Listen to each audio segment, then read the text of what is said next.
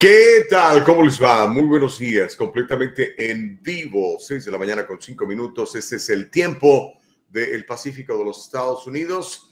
El día de hoy están haciendo un bebé. Este bebé se llama El Diálogo Libre. ¿Y quiénes son los papás? Son todos ustedes que por año nos han seguido en, eh, en otras plataformas, en radio, en televisión, eh, en el reciente ejercicio radiofónico que hicimos no hace mucho tiempo. Así que bueno, nos da muchísimo gusto saludarles. Son las 6 de la mañana con 5. Hoy es 21 de febrero del año 2022 y prepárense para tres horas de extraordinario contenido, de muchísima información, porque ya está en el aire el diálogo libre, el diálogo libre, la neta, aunque le duela.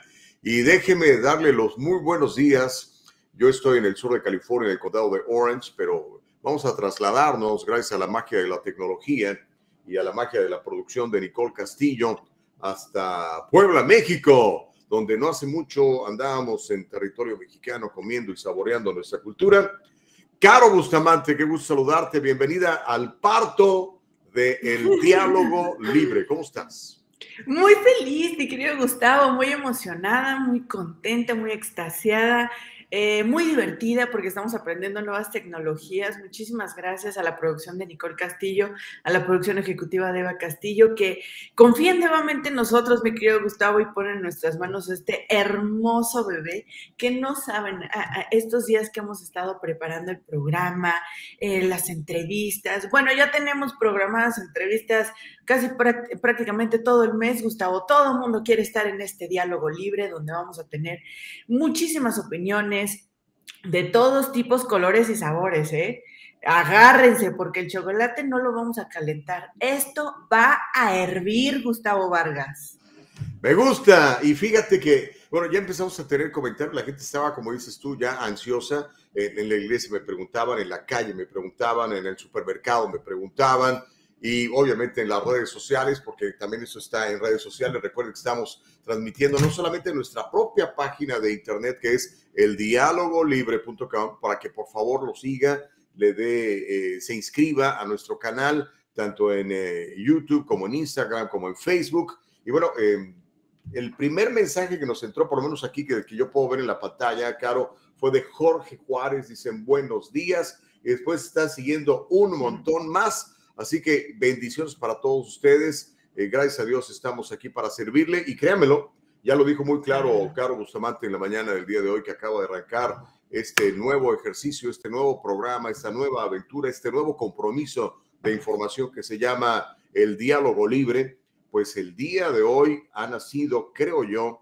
una nueva oportunidad para todos de informarnos sin censura, de traer temas que usted necesita conocer y sobre todo de que podamos establecer este diálogo libre. El diálogo libre es entre todos los puntos de vista. El diálogo libre es para que usted expanda su zona de confort y también su crecimiento individual, su, su crecimiento como persona, su crecimiento como, no sé, como hijo de Dios, si cree usted en Dios. En muchas áreas vamos a estar teniendo grandes entrevistados, muchísima gente Dice Jorge Juárez, yo fui el primero. Dice, qué bendición. Pues sí, ¿no, eh, Caro? Oye, Elvia Rayo, un beso enorme. Dice, ya llegué, ya estamos aquí. Nuestro querido Myron, que estuvo con su esposa Nuri en, en Guanajuato con nosotros. Oye, qué divertida nos vimos en el cumpleaños de Nuri. Dice Myron, qué alegre verlos de nuevo, bendiciones.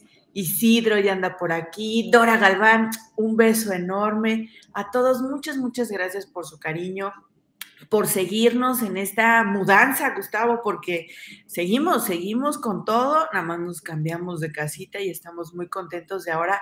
Eh, pues ya nos van a poder ver, no solamente escuchar, van a ver nuestras reacciones, Gustavo.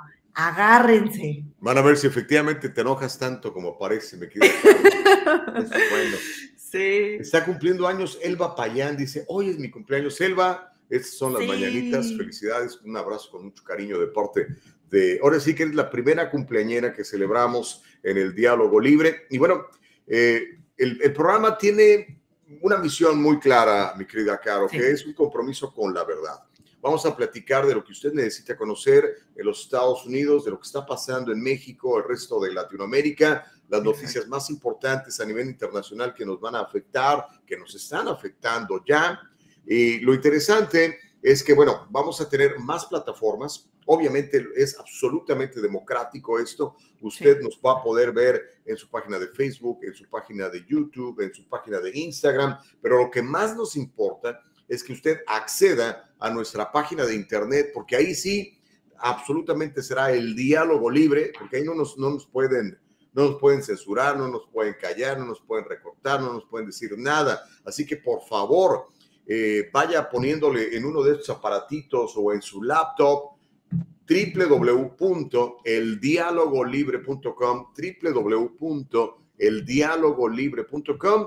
Síganos, inscríbase, participe. Vamos a estar eh, haciendo este ejercicio todos los días, de lunes a viernes, 6 de la mañana a 8, para empezar, 6 de la mañana a 8 tiempo del Pacífico de los Estados Unidos, que serían las 8 a las 10 tiempo del centro, las 9 a las 12 tiempo del este. Así que por favor, eh, muy pendientes de todo lo que vamos a estar haciendo. No hemos dicho, no, hemos hablado del contenido que vamos a tener el día de hoy. Tenemos mucho contenido. Tenemos una entrevista con un influencer en, uh, en um, Instagram, bueno, en Instagram y en otras plataformas eh, que se llama Anthony Cabaza. Vamos a estar platicando de la realidad eh, política en los Estados Unidos. Este año 2022 es un año de elecciones, este año es un año en donde puede, si usted lo permite, si usted vota de esa manera, haber un cambio en el Congreso de los Estados Unidos, lo cual traería como consecuencia, pues, eh, eh, que, por ejemplo, el presidente Biden no pueda llevar a cabo algunas de sus políticas, por ejemplo. Entonces, vamos a estar platicando con Anthony Cabaza,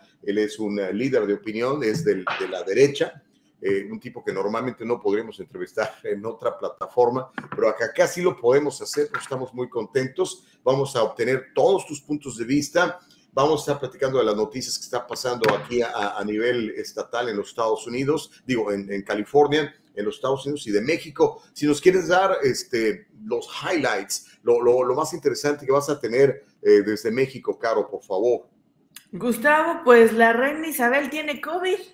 ¿Cómo? Eh, está vacunada, doblemente vacunada, triplemente protegida, tiene su propia guardia y está, eh, tiene COVID. A sus 95 años tiene COVID. Vamos a platicar porque un COVID de sangre azul, ¿no? un, COVID, un COVID real, diríamos. Un COVID real. Vamos a ver qué pasaría si toco madera, la reina pues no libra el COVID quién subiría al reinado, seguiría la corona eh, vigente. Todo esto lo vamos a platicar. También, ¿se acuerdan de que hace, hace unos meses les platicábamos que en Puebla fue hallado el cuerpo de un bebé, el bebé Tadeo, que su, tumba fue exhumada de la Ciudad de México y llevado su cuerpo a, a Puebla? Pues que creen que la Fiscalía del Estado dice que este hecho fue un acto para desestabilizar al Estado. Mm, ¿Cómo ven? Bueno, pues vamos a examinar esa teoría también, ¿no? Así es. Y además en Honduras, se los dije, Gustavo, puedes llamarme bruja, detienen al presidente de, al expresidente de Honduras, Juan Orlando Hernández. Lo detiene Estados Unidos y se lo llevan a Estados Unidos. Llámenme bruja. La bruja Carolina. Órale. Pues va a ser interesante analizar todos esos temas. Yo sé que tienes más porque vi la carga que traes el día de hoy con el moral, con muchísimas noticias y con temas muy importantes para que usted se entere. Vamos a estar eh, también recibiendo todos sus puntos de vista. Recuérdelo, así que siga participando. Por favor, síganos mandando todos los mensajes que estamos viendo ahorita. La gente está súper conectada.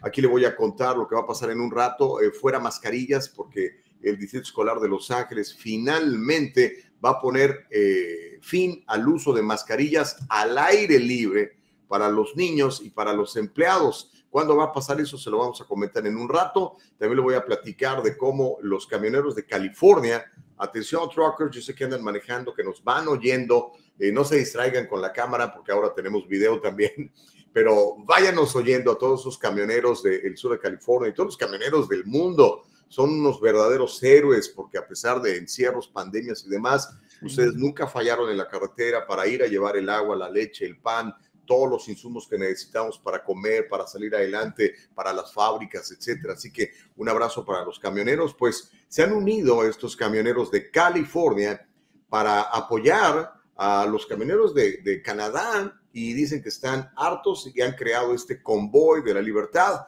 que va a salir hacia Washington, D.C. ¿Cuándo va a salir? Bueno, todo eso se lo vamos a tener en un rato y le voy a contar cómo el super tazón que acabamos de vivir acá en el sur de California, pues también fue el super tazón de la prostitución, un montón de arrestos, muchas mujeres, de ellas muchas menores de edad que eran víctimas de tráfico sexual. Pues bueno, le voy a contar a cuántas personas se rescataron, también le voy a platicar cuántas personas fueron arrestadas gracias a este, eh, pues este, este, actuar, este actuar en coordinación entre los diferentes policías y el sheriff angelino, el señor Villanueva. Así que son cosas de las que vamos a estar platicando. Y como siempre lo hacemos, mi querida Caro, no, no queremos que hoy sea distinto ahora que tenemos esta nueva plataforma de eldialogolibre.com, eldialogolibre.com. Comenzar con, con una frase, con una frase que, que el día de hoy yo creo que es muy importante porque escogimos una frase de Abraham Lincoln, Abraham Lincoln, el padre de la libertad de los Estados Unidos, el que terminó con la esclavitud de los negros en los Estados Unidos y un presidente que lamentablemente fue asesinado. Usted sabe a veces cuando los intolerantes no soportan los otros puntos de vista, pues terminan matando a la gente. La frase es de Abraham Lincoln. A ver qué te parece, mi querida Caro Bustamante. Dale. A menudo se requiere más valentía para atreverse a hacer lo correcto que para temer hacer lo incorrecto. ¿Cómo la ves? Necesitamos ser valientes para hacer lo correcto, mi querida Caro. Y fíjate que muy ad hoc la frase al momento que estamos viviendo ahora, ¿eh? aventarnos a las redes sociales, a compartir también parte de nuestro espacio, Gustavo, porque estamos en este momento en, nuestras casas, o por lo menos yo estoy en mi casa, entonces es abrirles también el espacio eh, la, vista y vaya, que podamos compartir desde nuestros espacios, desde nuestras zonas seguras y nuestros ambientes seguros y les agradecemos muchísimo también que por tantos años nos hayan dado la oportunidad de entrar hasta sus casas y bueno, este es un este es una prueba, ¿no, Gus? Esta es una prueba que me ha gustado muchísimo que creo que será maravilloso. los gráficos que estamos viendo, la imagen, la producción, eh, vaya, otro nivel, Gustavo. Ah, por favor, díganos qué parece nuestro logo. A, mí me encanta, creo que a Caro también. Todos estuvimos de acuerdo que fue una gran idea de, Nicole Castillo, está fantástico. Y, y, coméntenos, ya hay mucha gente, obviamente, en el chat, vamos a estar leyendo algunos de sus mensajes un poquito más adelante. Ahora, antes de ir para allá, mi querida Caro, la gente siempre nos pregunta, siempre nos ve y nos dice, bueno, ¿qué fue lo que pasó? Yo creo que nosotros como, como comunicadores, como gente profesional que se dedica a traer eh, noticias y puntos de vista sobre las noticias, además de entrevistar a gente de primer nivel como la gente que vamos a estar entrevistando en este programa de El Diálogo Libre, pues eh, requiere una, una, explicación, ¿no? Eh, nosotros tratamos de hacerlo cuando estábamos en la otra plataforma, obviamente teníamos limitantes, obviamente teníamos eh, ciertas, eh, ciertos lineamientos que quisimos respetar en aras del agradecimiento que sentimos por la oportunidad que nos dieron de casi tres años estar utilizando las ondas cristianas de esa importante estación, la cual ya no estamos, con la cual ya no, ya no trabajamos. Pero eh, luego siempre la gente especula, mi querida Caro, ay, los corrieron porque dijeron que no sé qué. O, Pero ¿por qué no le explicamos a la gente qué fue, qué fue lo que pasó, Así es, sí, eh, miren, yo sé que soy la, la, fan número uno de las conspiraciones, pero en este momento no fue así, en esta historia no fue así. Eh, hubo diferentes, em, vaya, intereses por parte de la, de la empresa y también por parte de la producción de nosotros. Y creo que ahora esta mudanza nos ha dado la oportunidad tanto de agradecer el espacio, porque sin él no, no hubiésemos conocido a muchas de las personas que hoy, hoy por hoy están con nosotros, nos están apoyando e impulsando este proyecto que eh, está bellísimo. Le hemos puesto todo nuestro cariño, todo nuestro conocimiento, todo nuestro amor. Y pues agradecer a, la empresa eh, de la cual pues ya no somos parte, por el espacio, por el cariño también y por la oportunidad de eh, poder conocerlos, ¿no? Gus. Sin lugar a dudas, así que, este, pues básicamente creo que lo ha resumido muy bien, Caro, sin, sin mayores espacios a, a, especulaciones o a chismes, ¿no? Es como cuando usted se casa, ¿verdad? Y después se divorcia, ¿ok? Entonces, son divorcios, digamos, de común acuerdo, ¿verdad? Donde te dicen, pues ya no te quiero. Tú, pues órale, tienes razón, pero ¿por qué no me quieres? No, pues porque, eh, no sé, te pusiste gordo, o porque me engañaste, o porque eres pobre, o porque eres de otro partido político. Dices, ah, ok, pues perfecto. Entonces, partamos de aquí, cada quien eh, a, su, a su camino. Obviamente les deseamos muchas bendiciones a, a, nuestros ex-partners, a nuestros ex-socios, que les vaya muy bien con, con lo que están haciendo. Nosotros creemos que lo que estamos haciendo le interesa a la gente, pero sobre todo la gente lo necesita, Caro. Y entonces eso es lo que, es lo que estamos haciendo. Por eso, a pesar de que Caro tiene su trabajo, a pesar de que yo tengo mi negocio, que estamos, digamos, económicamente, sólidamente muy bien, gracias a Dios, pues es algo que necesitamos, que creemos que la gente necesita y que queremos llenar ese vacío, ese espacio, ese void, como dicen en inglés, para que la gente tenga la información que necesita, escuche a las voces que debe de escuchar y sobre todo que podamos tener este eh, diálogo libre, este diálogo libre con toda nuestra gente. Y pues por eso estamos levantados tempranito y por eso estamos echándole rayas al tigre, mi querida Carlos. Así es, y mira, en honor a la verdad, este, nos gusta el mitote, Gustavo. Nos gusta, nos gusta. Se dice y no pasa nada, diría Chumel Torres. Nos gusta estar aquí, nos gusta platicar con la gente, nos gusta escuchar, ver, eh, analizar diferentes eh, puntos de, de opinión, compartir diferentes puntos de opinión construir con estas diferencias, fíjate qué interesante y qué importante, construir con estas diferencias nuestra comunidad, una comunidad libre, una comunidad que necesita ser escuchada también, ¿no? Eh, principalmente ahorita todos nuestros, nuestros escuchas, nuestros ciberescuchas, este, pues son de, nuestras redes sociales que nos han seguido eh, a lo largo de los últimos tres, siete años. Eh, incluso más. Tú tienes, ¿qué? Treinta y tantos años en la radio, Gustavo. Híjole, imagínate, ¿no? Sí, son treinta y sí, son treinta y siete años haciendo radio. Son un chorro de años. Eh, son más que los que tú tienes de edad, me queda acá. Sí. imagínate, imagínate. Sí, sí, sí. Y todavía tenemos la necesidad, las ganas. Yo creo que una vez que eres comunicador, siempre vas a ser un comunicador, ¿no? Y cuando, y cuando ves el impacto que, causan las palabras, que causan los invitados, que causa la información que traes aquí y cómo la gente a lo largo de los años eh, se va moldeando, va aprendiendo, va siendo influenciada y después te dicen, oiga, muchas gracias. Mire, aprendí inglés porque usted me motivó. Mire la entrevista que trajeron aquí, puede conseguir el préstamo para mi empresa. Mire la información de impuestos, que, por cierto al rato viene Carlos Guamán a platicar de impuestos. Sí. La, información que dieron de él me sirvió mucho para esto. Entonces, eso es lo que estamos haciendo, eso es lo que vamos a hacer y no vamos a parar de hacerlo hasta que el señor de arriba, nos, señor, nos diga, ok, it's time to go, bye. Pero por ahora tenemos vida y mientras tenemos vida tenemos la obligación de servir, Carlos. Así es, y además de, informar, ¿y sabes qué es lo que más me emociona? Eh, seguir, además de seguir compartiendo micrófonos contigo, con la producción, eh, que ahora no nos van a poder decir, no me dio tiempo de que mi llamada o mi comentario no entrara al aire. Aquí está, señoras y señores, los estamos viendo durante todo el programa. Entonces, si no escribe, ya, o sea, definitivamente no hay manera en que podamos ayudarles, Gustavo.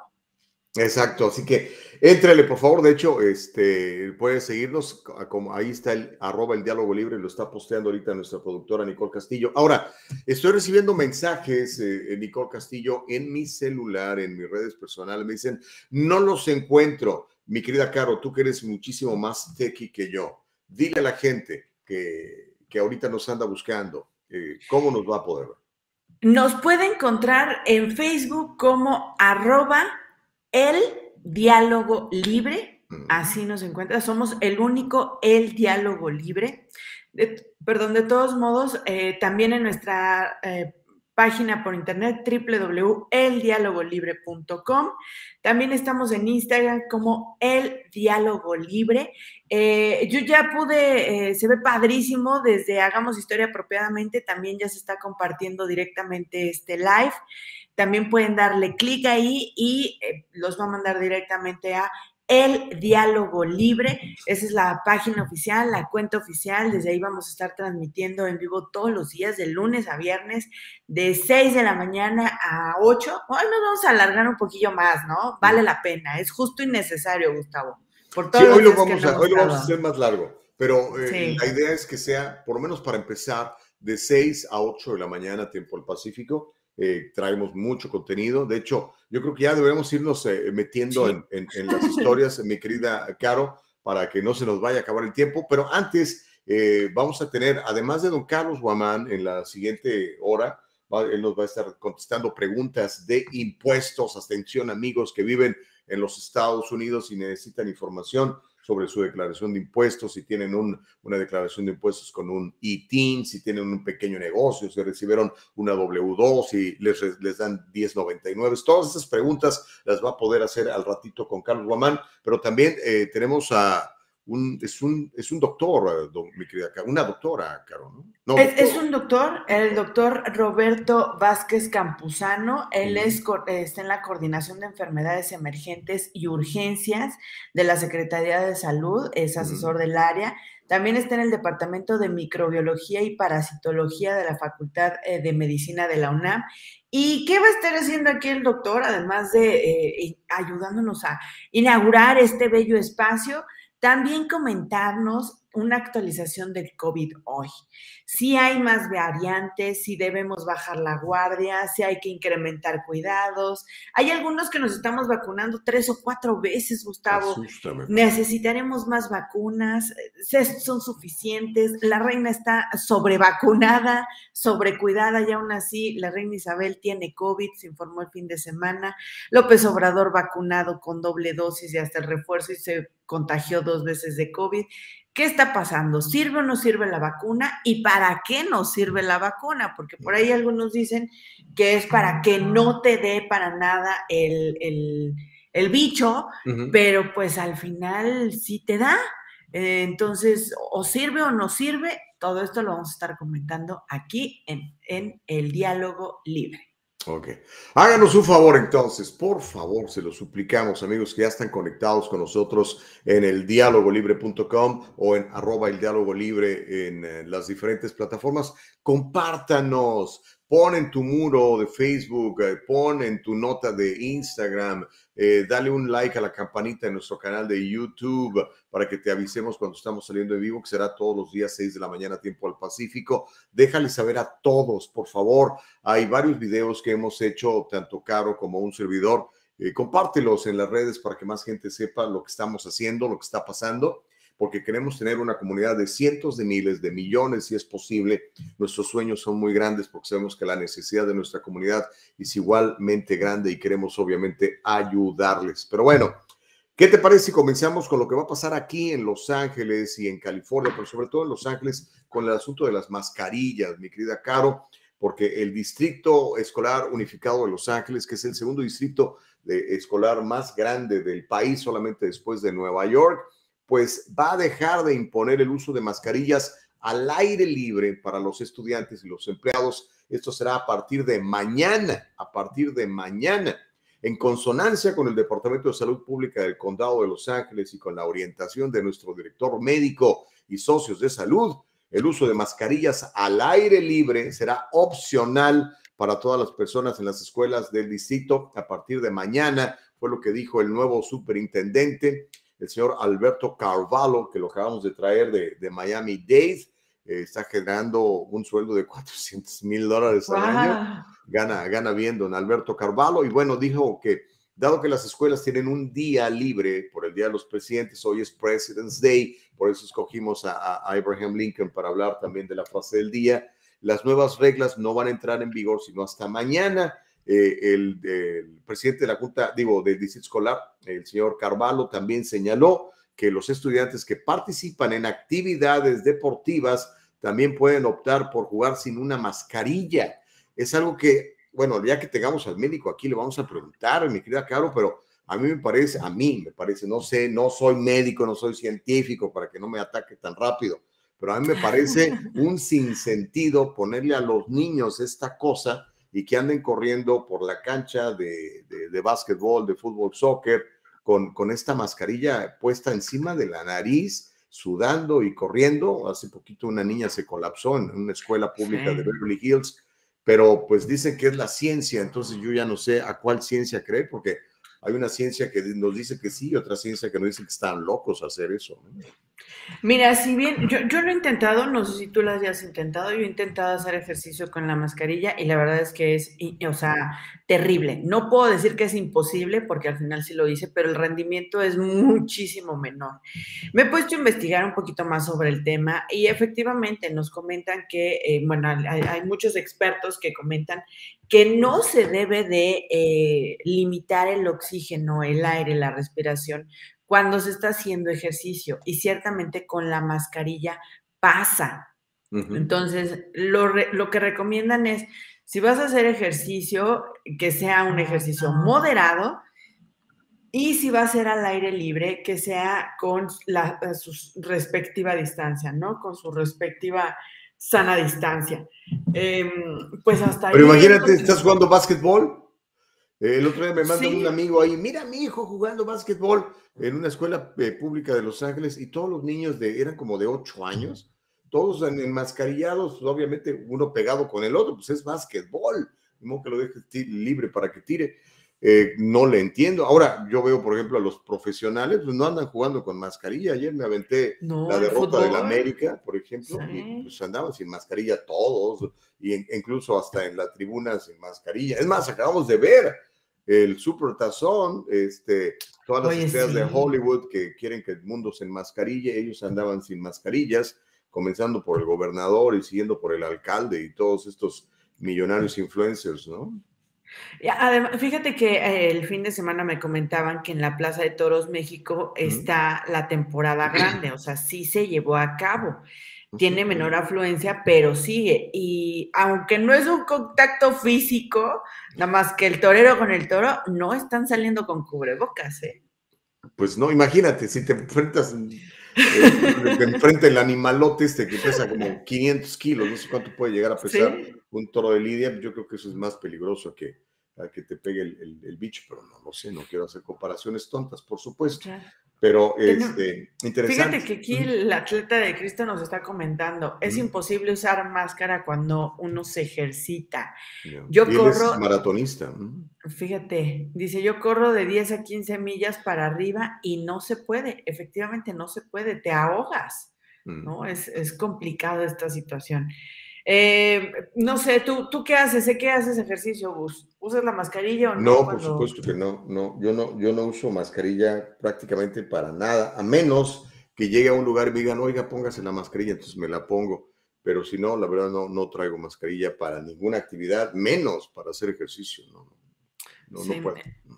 Yo, yo, yo para hacer ejercicio no, pero sí procuro irme a un parque y en la zona estar eh, lo más alejada posible del resto de las personas. Uh -huh. eh, camino muchísimo justamente para no, no, vaya, no tener contacto directo con, con, muchas personas. Que bueno, en Guanajuato la verdad es que era imposible no tener contacto, ¿no? Y además tan bellos cantando y bailando. Eh, y luego tu cumpleaños, necesita, que no te sí, tu abrazo, se necesitaba, ¿no? Pero fue al aire libre, fue al aire libre. Eso sí, tuvimos muchísima ventilación. A cuatro grados estábamos en Guanajuato, Gustavo. Sí, imagínate, estaba fresquecita la cosa. Pero bueno, ahí está entonces la información. Ya sabe, el día de mañana, si su niño tiene que ir a las escuelas públicas del de, Distrito Escolar Unificado de Los Ángeles, ya sabe que no va a tener que traer la mascarilla más que dentro del salón de clase, ya por fuera lo va a poder dejar de usar. Ahora, He estado viendo en otros estados este tipo de mandatos nunca se llevaron a cabo o si se llevaron a cabo fue por unos, no sé, 30, 60 días y yo no veo que tengan grandes contagios. Estaba viendo, por ejemplo, el estado de, de Dakota del Sur, donde hay una, una, una, gobernadora que se llama Chris, Chris Noem, se llama la señora, y ahí nunca hubo nada de esto y pues, sus contagios son, son mínimos, las muertes también fueron muy mínimas y este, nunca cerraron la economía. Pero bueno, sabemos que a veces esto también tiene que ver con, con otros poderes, ¿no? Con sindicatos y con demandas. California es un estado donde hay muchas demandas por cuestiones laborales. Entonces yo creo entiendo que también por eso muchas veces los empleadores tuvieron que hacerlo, a veces obligados, a veces para evitar las demandas también, claro. Claro, y mira, ahora eh, con este tema de los niños, eh, digo, para, para pasar a otro tema, va a haber demandas, Gustavo, porque si sale algún niño contagiado o empieza a haber brotes de COVID en las escuelas, le van a echar la culpa a esta situación. Pero también recordemos que los niños no solamente pasan 24 horas en las escuelas, sino también están en sus casas, están en, los supermercados, van al parque, tienen otras actividades. Aquí en México es, es, es muy común que los niños tengan después de la escuela actividades extracurriculares van a natación, al básquetbol, al fútbol, al taekwondo, al ballet, al jazz. Entonces, eh, vaya, hasta las clases de otros idiomas también eh, se, sabe que pues van a tener convivencia con otras personas. Entonces, más bien, yo soy de la idea, Gustavo, que a la medida de lo posible, tratar de traer eh, lo la mascarilla, o si no, miren, es bien sencillo, ¿para qué, las, ¿para qué es la mascarilla? Para que cuando hablemos no escupamos. Entonces, pues seamos un poquito más prudentes, alejémonos un poquito más, eh, si no queremos usar la mascarilla, como bien lo hace Gustavo. A mí me impresionó mucho el manejo de, tu espacio, Gus. Si bien usas la mascarilla, tampoco estás encima de la persona, este, hablándole al oído y, escupiéndole ahí. no, no, no, por favor. Nada más que sea su esposa, nada más. Sí, sí, por favor. Entonces, eso también es, es prudencia de cada uno de nosotros, ¿no? Si no queremos usar el cubrebocas, vaya, está bien, tomemos otras medidas, usemos la sana distancia, lavémonos las manos, es lo único que nos están pidiendo. O, si en el lugar te dicen, oiga, necesito que se ponga la mascarilla, pues póngasela. Sí. O la opción es, pues bueno, no entro y me voy, ¿no? Es un buen punto. Pero no se peleen, porque lo, pero ¿por qué? Si el gobernador no se la pone. ¿Qué? Pero pues aquí sí hay que ponérsela, esa es la, recomendación. Hace este, unas pues, semanas pues, tú decías, Gus, sobre los negocios que estaban multando si sus comensales, eh, principalmente restaurantes, no usaban cubrebocas. Entonces también seamos, seamos comunidad, oigan. Si a usted no le gusta el cubrebocas, pero en el negocio en el que va a entrar, en el lugar en el que va a entrar, se lo están pidiendo, Créame, no es porque quieren fastidiarlo, el mundo no está en su contra. Simplemente son medidas que ellos tienen que seguir y los tienen que respetar, si no lo van a multar. Y la situación está bien complicada, Gustavo, como para aventarnos a, provocar que otras personas pierdan dinero por eh, nuestra falta de, eh, eh, vaya, conciencia y ciudadanía, ¿no? Fíjate, este, y, ya con eso, si quieres, terminamos para que nos platiques de, lo otro que está muy bueno eh, en, eh, con, la, reina, doña Chabela. Este, hay un, bueno, me imagino que hay varios, pero hay un lugar en específico que el otro día fui a comer allí. Es un restaurante italiano, ¿ok? Ahorita que ya estamos en esta plataforma ya lo puedo platicar. Este, a la entrada de este restaurante italiano que está en la ciudad de Huntington Beach, esto es en el en el condado de Orange, hay un letrero que dice, si usted este, usa tapabocas, quíteselo, si no, no lo vamos a atender. Aquí el mm. requisito es no tapabocas. Y dije yo, ah". entonces ya entramos, ¿no? Por cierto, la comida riquísima, espectacular, una comida italiana así muy, muy casera, ¿no? Este, entré con, con mi esposa. Ya, y, y empezamos a observar. Y más tarde llegó una señora con su, con su, no es cierto, no era una señora, es un señor. Entonces un señor con tapabocas, su hija, sus dos hijos y su esposa, ellos no traían tapabocas. Entonces llegan, se sientan y llega el mesero y le dice al señor, ah, oh, en inglés le dijo, ¿sabe que el requerimiento para atenderle aquí es que usted no use tapabocas? Así que por favor quítese el tapabocas. Y el señor se sacó de onda, pero sí se lo quitó. Y ya le atendieron. Más tarde llegó una señora con tapabocas y entra y en el momento que entra lo recibe el, mesero, le dice, necesita quitarse el tapabocas, si no, no le podemos atender. Entonces la señora dijo, ah, caray, bueno, pues me voy. Entonces se fue. Entonces, este, fue como, como cuando te requieren el tapabocas, pero ahora a la inversa. eh, y me pareció muy, muy interesante. Dije yo, órale, eh, voy a dar el nombre del restaurante, en fin, que ni siquiera es nuestro cliente. hasta, el momento, ¿eh? Pero ahí pongan atención, sí. Se llama Basílicos, se llama Basílicos, si algún día anda en Huntington Beach, vaya a comer, está muy buena la comida, pero eso sí, no se ponga tapabocas, si no, no le van a atender. Ok. ¿Qué pasa con la reina? Con la reina cuaja, digo, con la reina Chabela. Pues mira, resulta ser que el Palacio de Buckingham anunció que la reina Isabel dio positivo a COVID después de realizarse una mm. prueba por tener síntomas de resfriado, una gripita, ¿no? Que muchos por ahí confundimos. A sus 95 años, Isabel es una de las monarcas que más tiempo ha reinado, pues justamente ahorita en febrero celebró 70 años en el trono, Gustavo. El anuncio también se produjo un día antes de que su primer ministro de Reino Unido, Boris Johnson, levantara las restricciones de COVID que aún quedan en Inglaterra. Johnson anunciaba este, que, que, este lunes, hoy lunes 21 de febrero, que las personas que den positivo al virus SARS-CoV-2 ya no tendrán que autoaislarse y que el gobierno reducirá su programa de pruebas gratuitas, según se reveló la operación. Ah, bueno, esto es hasta el, hasta el momento lo que está pasando, ¿no? La reina tiene COVID, Boris Johnson dijo, ya no es, ya no es necesario que se aíslen, si tienen que salir a trabajar, si tienen que salir al cine, si quieren irse a comer y son positivos de COVID, pues ya, ahora sí que lleguenle, ¿no? Ya, ya no es mi problema. Ándale. Eh, Oye, pero no está grave la, la, la, la señora, ¿no? No, no, no, está grave, no tiene síntomas graves, solamente sintió como pequeño resfriado. Decidieron hacerle la prueba Recordemos que también el año pasado su hijo Carlos eh, tuvo COVID, igual que su esposa Camila Parker, eh, tuvo COVID. ¡Ey, ahí está Liz Tiburcio! Hola Liz, buenos días. Em, también tuvo COVID eh, Camila y pues la reina no se había contagiado, Gustavo, hasta ahorita. Todo el mundo está volteando a ver a, Reino Unido porque pues la reina ya tiene 95 años, así como que digas una chamacuela que puede eh, soportar cualquier cosa, este, pues no lo sé.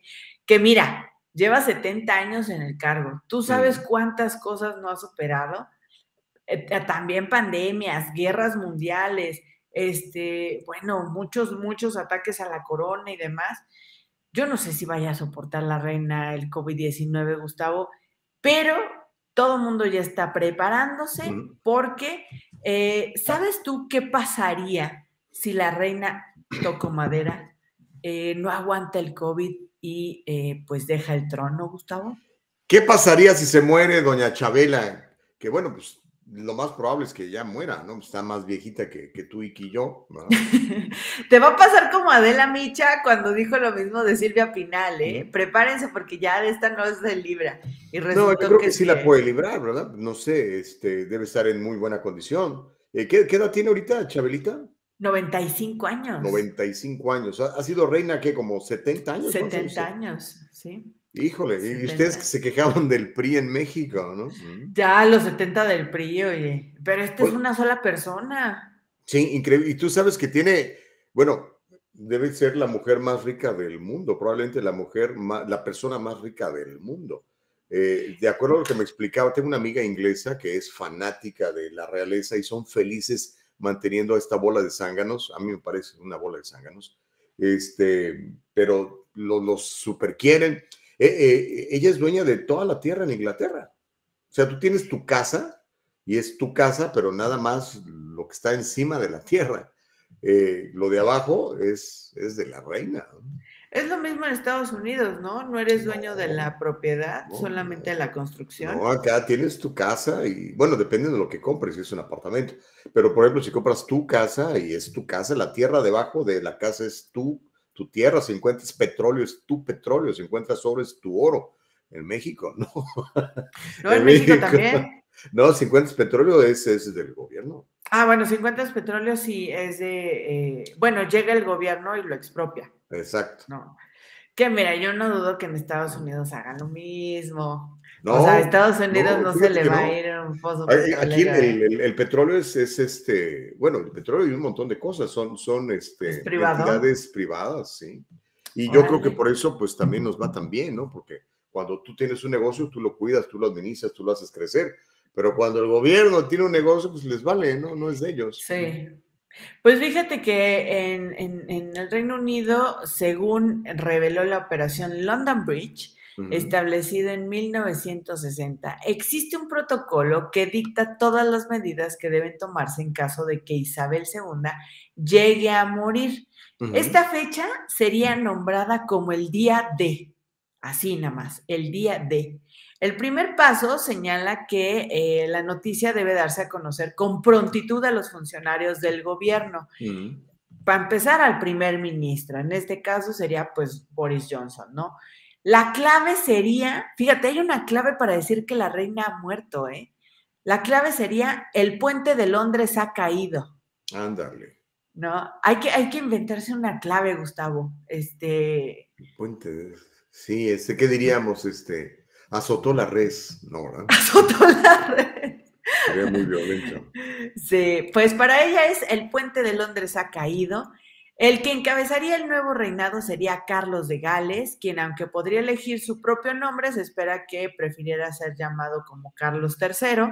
Entonces el príncipe Guillermo ascendería a nuevo príncipe de Gales. Tras la muerte de la reina, su cuerpo permanecerá por al menos 10 días en el palacio antes de su funeral, el cual 10 días. 10 días, ¿eh? El cual se convertirá en un día de luto nacional. El Big Ben, Gustavo, deberá sonar sus campanas a las 9 horas y a las 11 horas. El féretro estaría llegando a la abadía de Westminster, Catedral de Londres, escoltado por un carruaje de armas, mientras que la misa sería dirigida por el arzobispo, arzobispo perdón, de Canterbury.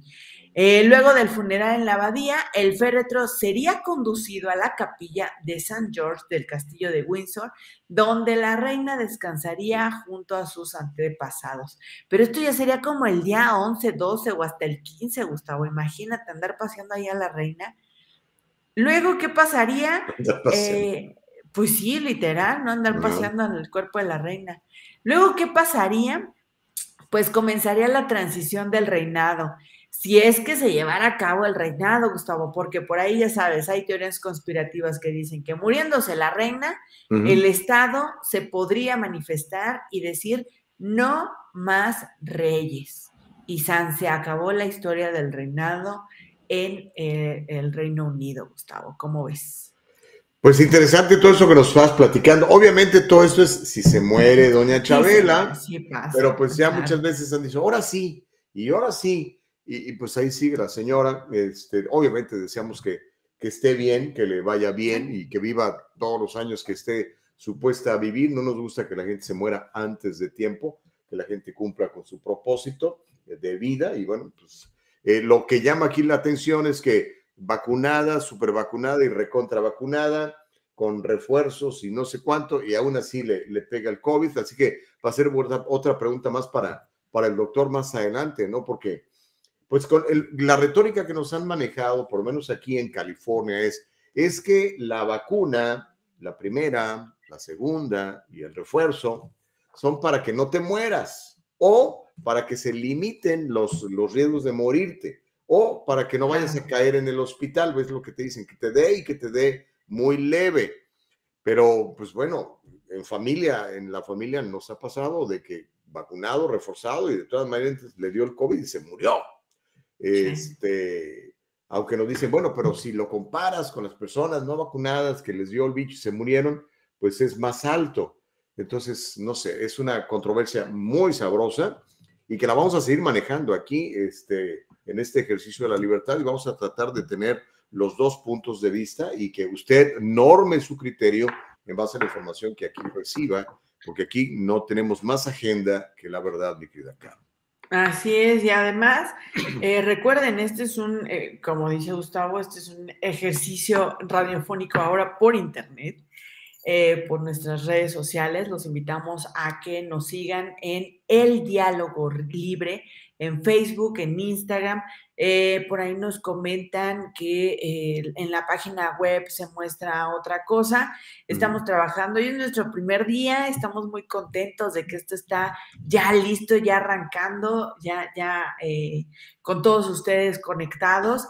Vamos a ir mejorando, obviamente, en nuestras conexiones y demás, nuestra, pues sí, nuestra conectividad y las maneras en las que nos vamos metiendo a través de las redes sociales. Eh, ténganos un poquito de paciencia, por favor, estamos trabajando lo, más fuerte, rápido que podemos. Y eh, también, pues muchos saludos tenemos, mi querido Gustavo. A ver, léete unos antes de ir a la siguiente historia. Sí, ¿no? Está aquí, por ejemplo, Frank Chávez, que nos eh, escribe desde Frederick, Maryland. Eh, también está, está Marta Vergara. Hola, saludos chicos. También está Mónica Vargas que nos dice buenos días. Este, ah, mejor leo los que va poniendo eh, mi querida Nicole, ¿sale? Órale. Mirta Pérez dice, bendiciones, Gustavo. Recibidas y reciprocadas, Mirta. Ahí dice Carlos Miranda, buenos días, Gustavo y Caro. Muy buenos días, Carlos. Hola, Charlie. Buena onda. Está también Natividad Miranda. Hola chicos, desde Chicago. Esta es otra cosa que me mm. fascina, Gustavo. Mm. Podemos llegar a todo el mundo. Todo el mundo. Ya no nos limitamos solamente a algunos condados, a algunos lugares, vamos a todo el mundo. Eh, Guillermo Sánchez, muy buenos días, los busqué en la radio. Pues ahora búscanos en radio por internet. Ya no nos busques ahí.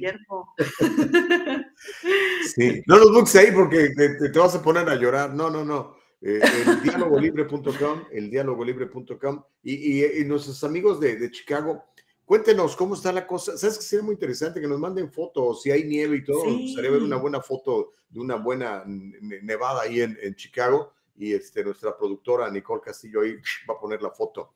De hecho, si quieren mandarnos mensajes eh, en, en video, grábense en su teléfono y háganos preguntas o comentarios y aquí los, los subimos, ¿verdad, Caro? Así es, eso está padrísimo. No solamente vamos a poder leer todos sus comentarios, sino también participar. Así como participar en la radio llamando, pues aquí también pueden salir con llamada o con video. ¿eh? Nos podemos ver las caras, conocer. Eso me encanta. Nos saludan desde el Valle de San Fernando. Bueno, muchísimas gracias a todos, todas, todes. Esa es una buena discusión. Sí, ¿eh? Eso andar eh, inventando nuevos géneros. es, el entro, es el entro. Vamos a planearlo con la producción para, para ver a quién podemos traer que nos hable de este tema. A ver qué. ¿Te acuerdas de un video que se volvió viral? Ahorita ya lo puedo decir porque ya no estamos en esa plataforma, donde el, el compañero periodista, ¿cómo se llama? Ramos, Jorge Ramos, le, pregunta al, maestro Mario Vargas Llosa que por qué no empezamos a utilizar todes para ser inclusivo. Y se pega una carcajada el, maestro Mario Vargas Llosa, eh, muy interesante. Está, en red, está buenísimo ese video y la, la discusión que tienen al respecto. Pero bueno, oiga, los camioneros, las camioneras y los camioneres por la libertad en California están hartos de estos interminables poderes de emergencia del gobierno federal que exigiendo mascarillas y exigiendo que la gente se vacune si no, no puede trabajar, de tal manera que se están preparando para lo que esperan se convierta en un convoy de la libertad al estilo canadiense y van a salir hasta Washington, D.C., la capital, y están preparados para viajar por la Interestatal 40 en dirección este desde Barstow el 23 de febrero, a partir de pasado mañana, saldrían de Barstow, esto es en el norte eh, de Los Ángeles, es un camino eh, obligado cuando vamos a Las Vegas. El grupo se llama The People's Convoy, que sería el convoy del pueblo, y está organizando a los camioneros que se pondrán en marcha hacia la capital del país para exigir que se levante la ley de poderes de emergencia, es que es una emergencia que tiene más de dos años, poniendo fin a los mandatos, según Chris Marston, quien es presidente de la Fundación Americana para las Libertades Civiles. Es una organización sin lucro que aboga por las libertades civiles suyas y mías y que está ayudando a coordinar la protesta de los camioneros. Aunque las noticias anteriores afirmaban que el convoy no saldría de California sino hasta el 7 de marzo, los organizadores dicen que ahora el convoy va a salir antes de lo previsto, que estaría saliendo el 23 de febrero Será interesante contactar a uno de esos camioneros que van a salir en esta, en esta protesta y ver efectivamente si lo logran, así como hicieron los, los canadienses, me apantallaron, amiga, nos dieron una, independientemente que usted esté de acuerdo con su causa o no, me dieron a mí por lo menos una tremenda lección de civismo y de unidad, como dijeron, no, ya estuvo, o sea, déjenos trabajar, por favor, y a pesar de las inclementes condiciones de eh, el tiempo y el clima, en, imagínense, en Canadá, nevadas todos los días, temperaturas congelantes, todas de 10, 15, 20 grados bajo cero, y ahí estuvieron en ese, en ese convoy, les quitaron los fondos, les hicieron bullying, los medios de comunicación los acusaron de terroristas, y ellos siguieron adelante, de hecho siguen adelante, ya se fueron de Ottawa, de la capital, porque el, el primer ministro o dictador que tienen ahora, un señor que se llama Trudeau, los empezó a meter a la cárcel, se empezó a congelar sus cuentas eh, de banco y todo este tipo de cosas. Así que será muy interesante ver si estos camioneros de California, este convoy del pueblo, logra su cometido y ver hasta dónde llegan, mi querida Carla. No, fíjate que no creo que sea un dictador, Gus. O sea, claro que es un dictador. No, no, no creo que es un dictador. Mm. Creo que todavía le falta muchísimo para ser un dictador. Simplemente va con, en este tema, va con el discurso que él, que él ha manejado, ¿no? Que es la vacunación. O sea, imagínate, han dado beneficios, le han intentado pagar a la ciudadanía para que se vacune. Vaya, les han intentado hasta dar descuentos eh, en la marihuana. ¿Te acuerdas que platicábamos hace unas semanas que decían, si te vacunas te damos descuento en tu consumo de marihuana, te regalamos tu churrito mañanero, prácticamente si te vacunas, ¿no? Eh, y funcionó. Muchos sí se fueron a vacunar y muchos dijeron, vengo por mi churrito, entonces, o por mi cheque, ¿no? Creo que por eran... mi cheque. Sí, por mi cheque. Mi suegra cuando la llevamos a vacunar se puso la de Johnson y Johnson Dice, bueno, ¿y qué? No va a haber nada para mí. Le dijo el farmacéutico, dice, no, dice, los que están dando lana son los de Pfizer. Dice, usted se puso la de Johnson y Johnson. Sorry. Imagínate, ¿no? Mm. Eh, pero lo que sí es que este, este ejercicio de unidad y todo a través de redes sociales, ¿no? Mm. Y yo voy un poquito más allá, Gustavo, no solamente que nos compartan la información a algún camionero que vaya a participar en este movimiento, sino que se conecte con nosotros. Oh, y si pudiéramos tener en ese momento momento, alguno de los camioneros que están ahí, en el momento de la noticia, en el momento de la acción de este movimiento de camioneros, bienvenidos. Este es un espacio libre, este es un, el diálogo libre. Entonces ahí lo dejamos por si alguien quiere eh, conectarse con nosotros. Por favor, comuníquense. Eh, ya está lista nuestra productora Nicole Castillo. Dicen ya, conéctense. ¿Quién se quiere conectar con nosotros y platicar, Gustavo?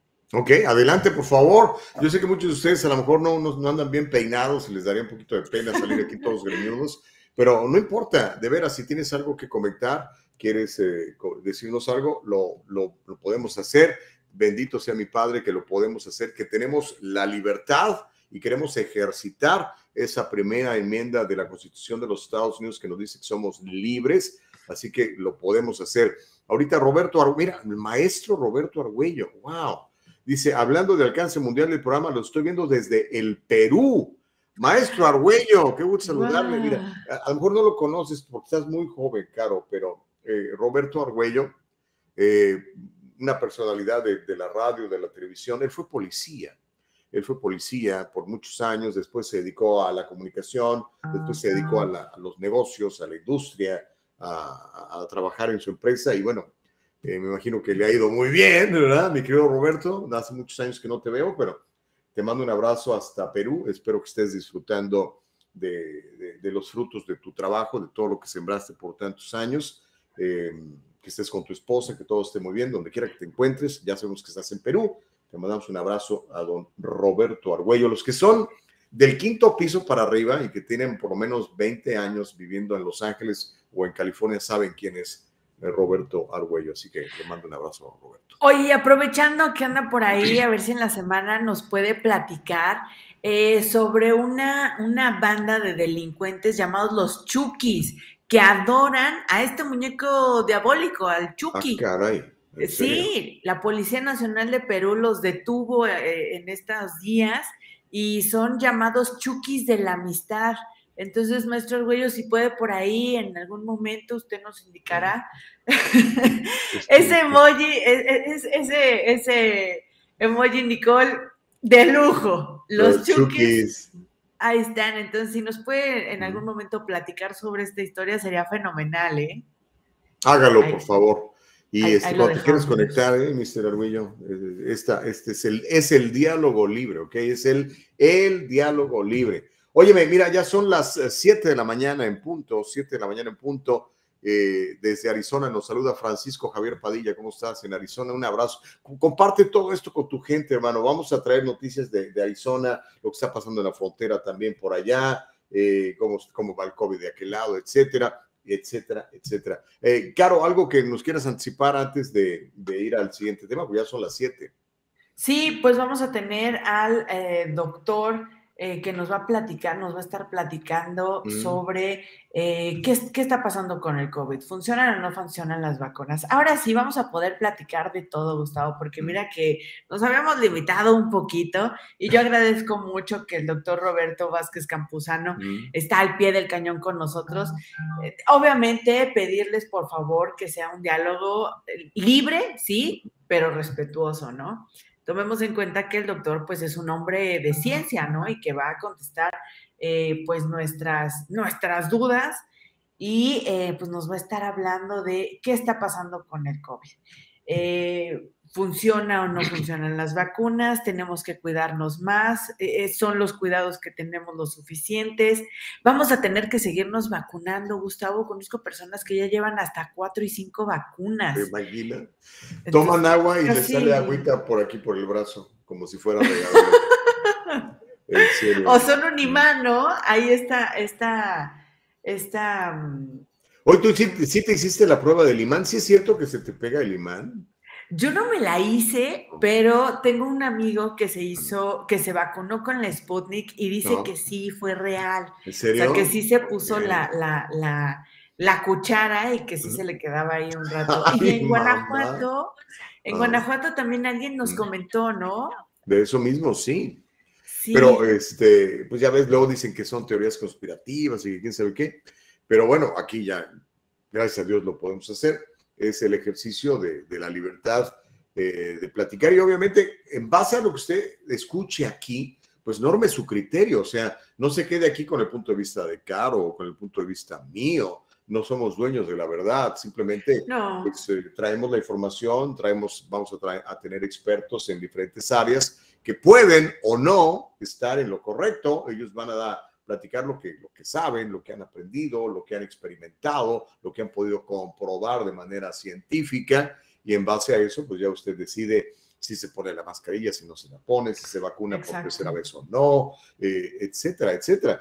Lo que sí es una realidad, y eso en eso coinciden todos los médicos, todos los científicos, es la mejor manera de resistir al COVID si nos llega a dar es estar fuerte, sano, comer bien, hacer ejercicio, no estar gordo, porque es otra cosa, ¿eh? Los, las personas que están muy gorditas son las que han estado siendo más víctimas de eh, hospitalizaciones e incluso que han perdido la vida. Personas que están con exceso de peso. Así que por favor, hay que bajarle un poco a las guajolotas, a los tamales, a las pupusas y a los pambazos, me queda caro. Ay, no me digas eso, me acabo de comer ahorita, acabo de dejar el plato con una pelona aquí, típico ¿Una pelona? poblano, sí. ¿Qué es una pelona? Agárrate, Gustavo, fíjate. es como un Parece que me estás albureando, eh, cuidado. no, no, no, no es albur, no es albur. Una pelona es un pambacito Ah. este, con relleno de carnita deshebrada, tiene lechuguita, tiene frijolitos. Y lo diferente del pan vaso es que el pan va frito. Tómala, El pancito va frito, entonces, uy, chulada de eso. Ya me imagino. No, lo bueno es que tú estás delgada. Y te puedes comer uno, ¿no? La cosa es que no comas todo, todo el tiempo y, ahí estamos, estamos bien. Okiroki, son las 7 de la mañana con 3. Mientras llega el doctor eh, Vázquez Campuzano, ¿qué onda? Eh, cuéntame otra de las noticias que tienes ahí, mi querida Carlos.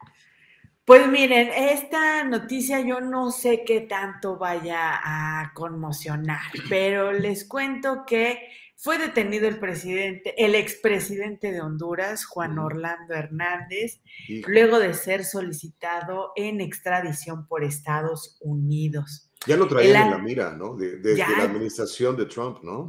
Sí, fíjate que ya estaba, eh, bueno, ya le habían, eh, Oh, perfecto. Ya le habían puesto, este, desde junio, julio del año pasado, ya estaba eh, esta situación de que tenía acceso restringido, ¿no?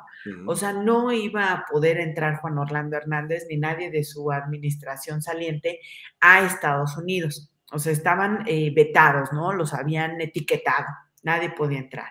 Después también se dijo que, pues, si su hermano estaba eh, encarcelado por tráfico de influencias y por tráfico de drogas en Nueva York y que dentro del juicio de su hermano Tony Hernández había sido nombrado Juan Orlando Hernández más de 100 veces vinculado a estos delitos, pues era cuestión de nada de que esto eh, pues sucediera, ¿no? De que se diera ya la, detención. Estados, eh, habíamos platicado que justo en la toma de posesión de ¿cómo se llama? Eh, de la señora Martínez, Martínez, ¿no? No, no, no, este, de Xiomara Castro. Castro, perdón. Eh, eh, en la toma de posesión de Xiomara Castro, Juan Orlando Hernández se paseó por ahí, dijo, yo voy a ser parte de, un parlamento por aquí, de una comisión, entonces yo vivo y respiro inmunidad pues ya vimos que no, Gustavo. Qué fuerte las imágenes de ver al expresidente, pues así, o sea, me, amarraron como puerco, diría un video por ahí en las redes sociales. Así estaba el expresidente. El arresto con un amplio dispositivo de seguridad que se alargó desde la noche del lunes pasado, tuvo lugar luego de que el juez Edwin Francisco Ortiz Cruz ordenara su detención provisional con miras a una posible extradición.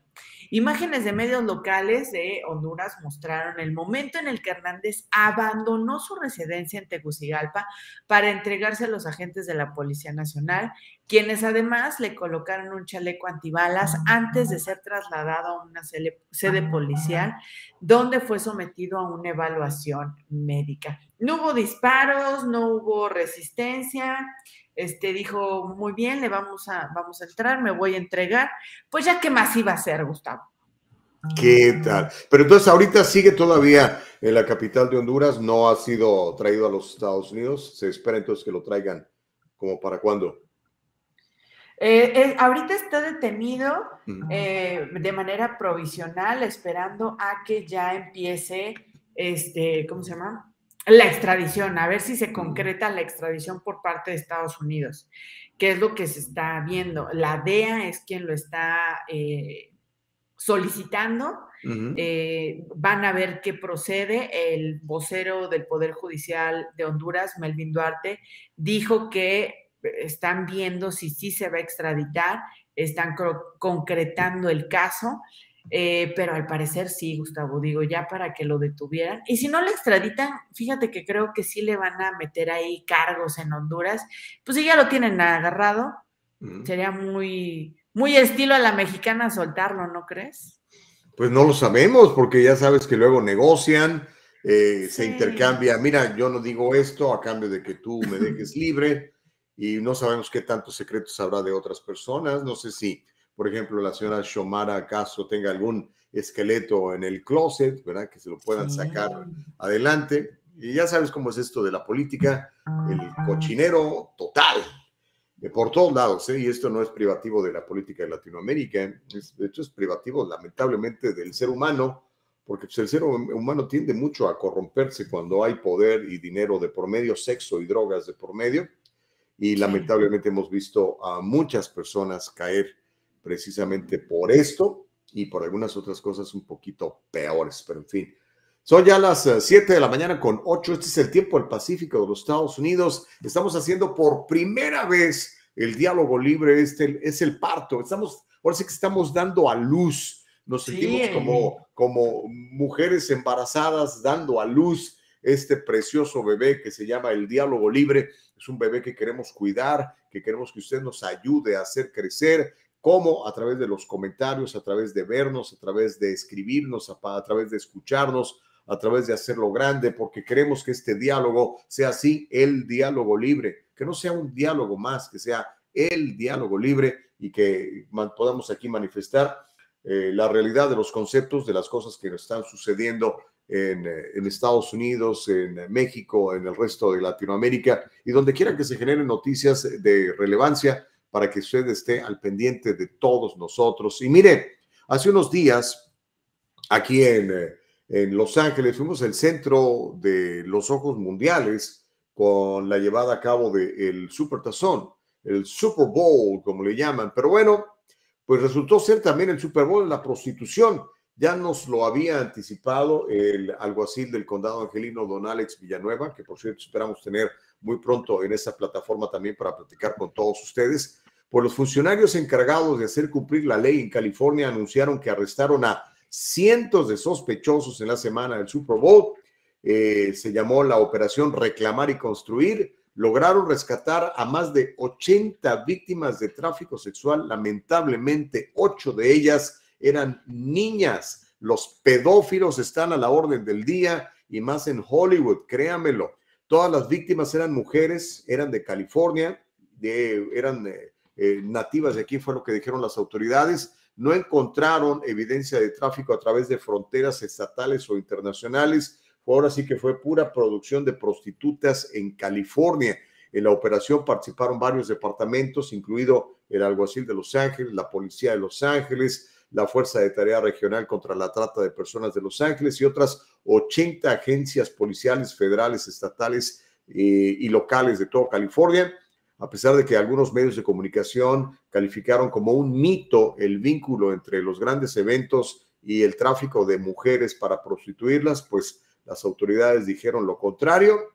Aquí están ya estas personas que fueron rescatadas y bueno, esperamos que todos los responsables, mi querida Caro, sean llevados a juicio y se les aplique el máximo castigo posible. Lamentablemente, la producción de prostitutas es un negociazo, uno de los negocios, negocios, más horribles, más terribles. La pedofilia es un, yo creo que es una, una tarea pendiente que tenemos aquí en Estados Unidos. Nos decimos eh, los líderes del mundo libre, pero lamentablemente aquí se consume mucha prostitución infantil, hay mucha pedofilia, claro. hay mucha pornografía infantil y hasta el momento este problema no se ha atacado de frente. Yo creo, yo sospecho, no me consta que es porque hay mucha gente de mucho poder y mucho dinero metido en esto, y me refiero a políticos, me refiero a empresarios, me refiero a gente de Hollywood.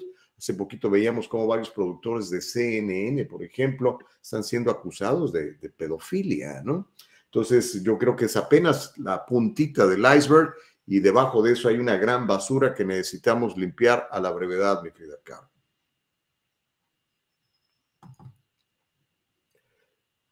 Ya no te escuché, Carmen.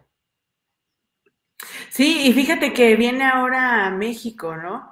Viene el, el, ¿cómo se llama? Viene el Super Bowl a México y pues vamos a tener que ver todo esto aquí, Gustavo. Esta situación está complicadísima eh, muchos celebran, pero mira, al ver todas las complicaciones que uh -huh. tuvo Estados Unidos, que tuvo principalmente California con esto del Super Bowl y todo lo que hablas de, de, de, prostitución y demás, este, mira, México no canta mal las rancheras. No, lamentablemente. Y la verdad es que está bien complicada esta situación. Vamos a ver qué pasa. Al parecer regresa el, el, el, el Super Bowl al Estadio Azteca. Este, no sé qué podríamos esperar. La situación muy complicada. Qué bueno que hubo estos operativos en, en California, qué bueno mm. que se supo. ¿Sabes qué es lo, creo, malo, Gustavo? Que sí. se sabía, se sabía, se anticipó, con mucho tiempo se dijo. Si no mal recuerdo, en nuestro último, último día, el viernes que estuvimos en radio, eh, se platicó sobre el tema. Jueves, viernes se platicó sobre el tema y se dijo que esto iba a pasar. Entonces, eh, pues sí, ya sabemos, ¿no? Pero bueno, al que ya tenemos con nosotros, mi querido Gustavo, es al eh, doctor que va a platicarnos, el doctor Roberto Vázquez, va a platicarnos cómo está el COVID ahora. ¿Qué esperamos? Doctor, muchísimas gracias por estar el día de hoy con nosotros en el Diálogo Libre. Qué gusto saludarle. Muchas gracias. Gracias por la invitación. Aquí estamos listos. Roberto Vázquez Campuzano es tu nombre completo, ¿verdad, doctor? Ya Así es. contigo.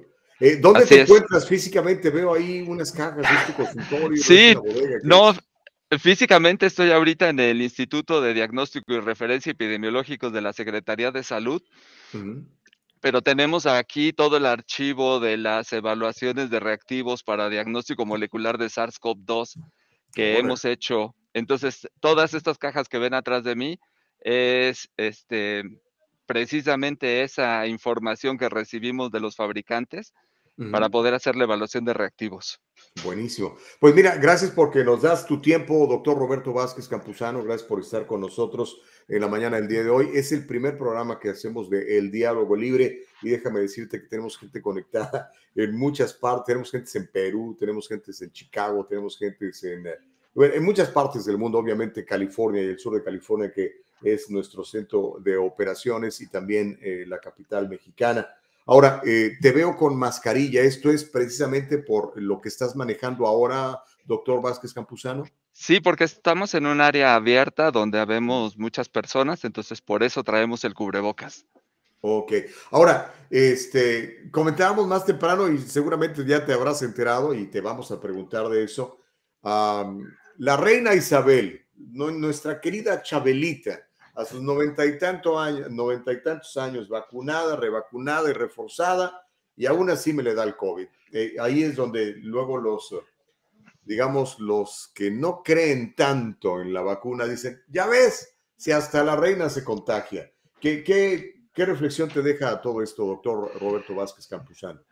Pues bueno, después de oír la noticia, su hijo, el príncipe Carlos, la fue a visitar y poco tiempo después él salió positivo, su esposa sale positiva, entonces bueno, es lógico, es lógico, estaba con su mamá y le transmitió la, la, infección. Desafortunadamente, esta es una parte de la falsa sensación de seguridad que tenemos en muchos lugares.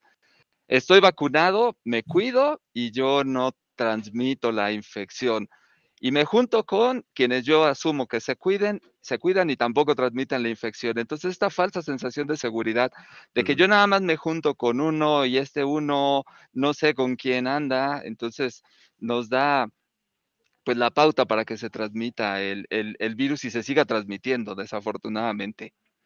Ahora, ¿qué, qué, este, ¿qué tan mortal resultó esta variante de, de Omicron comparada, por ejemplo, con la de Delta o con el, digamos, el COVID original que, surgió hace dos años, bueno, quizá poquito más.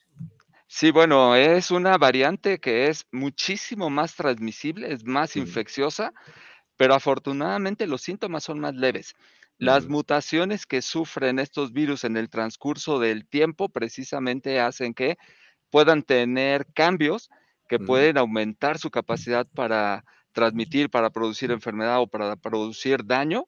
Y en este caso, las mutaciones que adquirió este virus son unas que hacen que se transmita muy fácil, pero que la enfermedad es leve. Entonces, afortunadamente es muchísimo más leve la, enfermedad. Sin embargo, sin embargo, sigue habiendo riesgo de, muerte por infección con este virus, sobre todo quienes tienen alguna enfermedad subyacente. Ese es otro asunto que ahorita vamos a platicar de eso, doctor Roberto Vázquez Campuzano. Ahora, mi pregunta, mientras más variantes hay de un virus, menos eh, peligroso se vuelve, se vuelve más débil. Normalmente en el proceso de evolución de los virus, las variantes se van adaptando a sus huéspedes, las nuevas variantes que van surgiendo van adaptándose a sus huéspedes. Y un buen parásito, un buen virus es aquel que no mata a su huésped, porque necesita de él para poder sobrevivir. Entonces, en, la historia de las pandemias, muchos agentes se han ido adaptando a los humanos y han ido disminuyendo su capacidad para producir enfermedad grave. Y este es el caso también del SARS-CoV-2. Estamos viendo que se van adaptando para producir enfermedad que a lo mejor se transmite más, más eficientemente, pero es menos severa. Fantástico. Estamos platicando con el doctor Roberto Vázquez Campuzano. Y para usted que nada más nos va escuchando y no nos está viendo, si tiene preguntas para el doctor Roberto Vázquez Campuzano, ahora es el momento. Recuerde que estamos en la página de eldialogolibre.com y nos va a encontrar como El Diálogo Libre en Instagram, en Facebook y también en YouTube. Ahora, Roberto Vázquez Campuzano, manejabas más temprano eh, el asunto de las enfermedades subyacentes.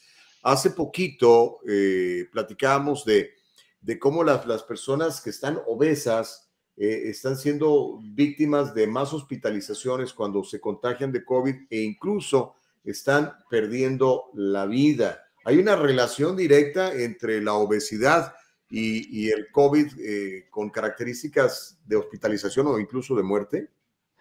Pues bueno, la obesidad, igual que la diabetes, igual que la hipertensión, tienen consecuencias adversas sobre nuestra salud, no solamente en el caso de COVID, sino en el caso de algunas otras enfermedades y particularmente las personas que tienen algún tipo de obesidad presentan, presentan este, esta posibilidad de que se desarrolle enfermedad eh, severa, pero es consecuencia del metabolismo, consecuencia de, de todos los, los, los, problemas que ya tenemos en nuestro organismo. Ahora, Roberto Vázquez Campuzano, doctor, ¿no sería inteligente hacer entonces una campaña tan fuerte como la que se ha hecho en favor de la vacuna para decirle a la gente, cuídese, baje de peso, haga ejercicio, coma bien, que baje su nivel de triglicéridos, que su A1C esté controlado. ¿Por qué no lo estamos haciendo? Sí se ha tratado de dar esta, este tipo de, de información.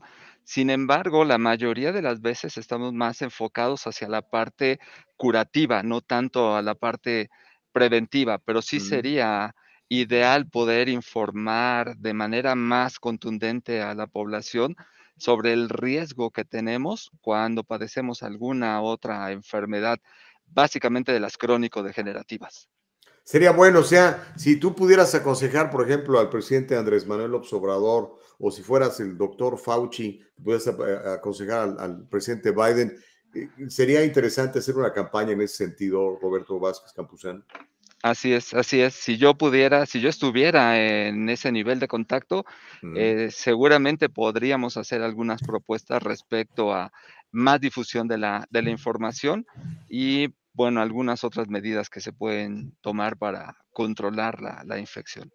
Pues no, nos urge, maestro, nos surge porque todo es, sabemos que hay mucho, es que hay mucho dinero de por medio, lo sabemos, o sea, es indudable las, las ah, por lo menos aquí en Estados Unidos, no sé cómo sea en México, pero aquí en Estados Unidos el cabildeo, el famoso lobbying por parte de las compañías farmacéuticas es brutal.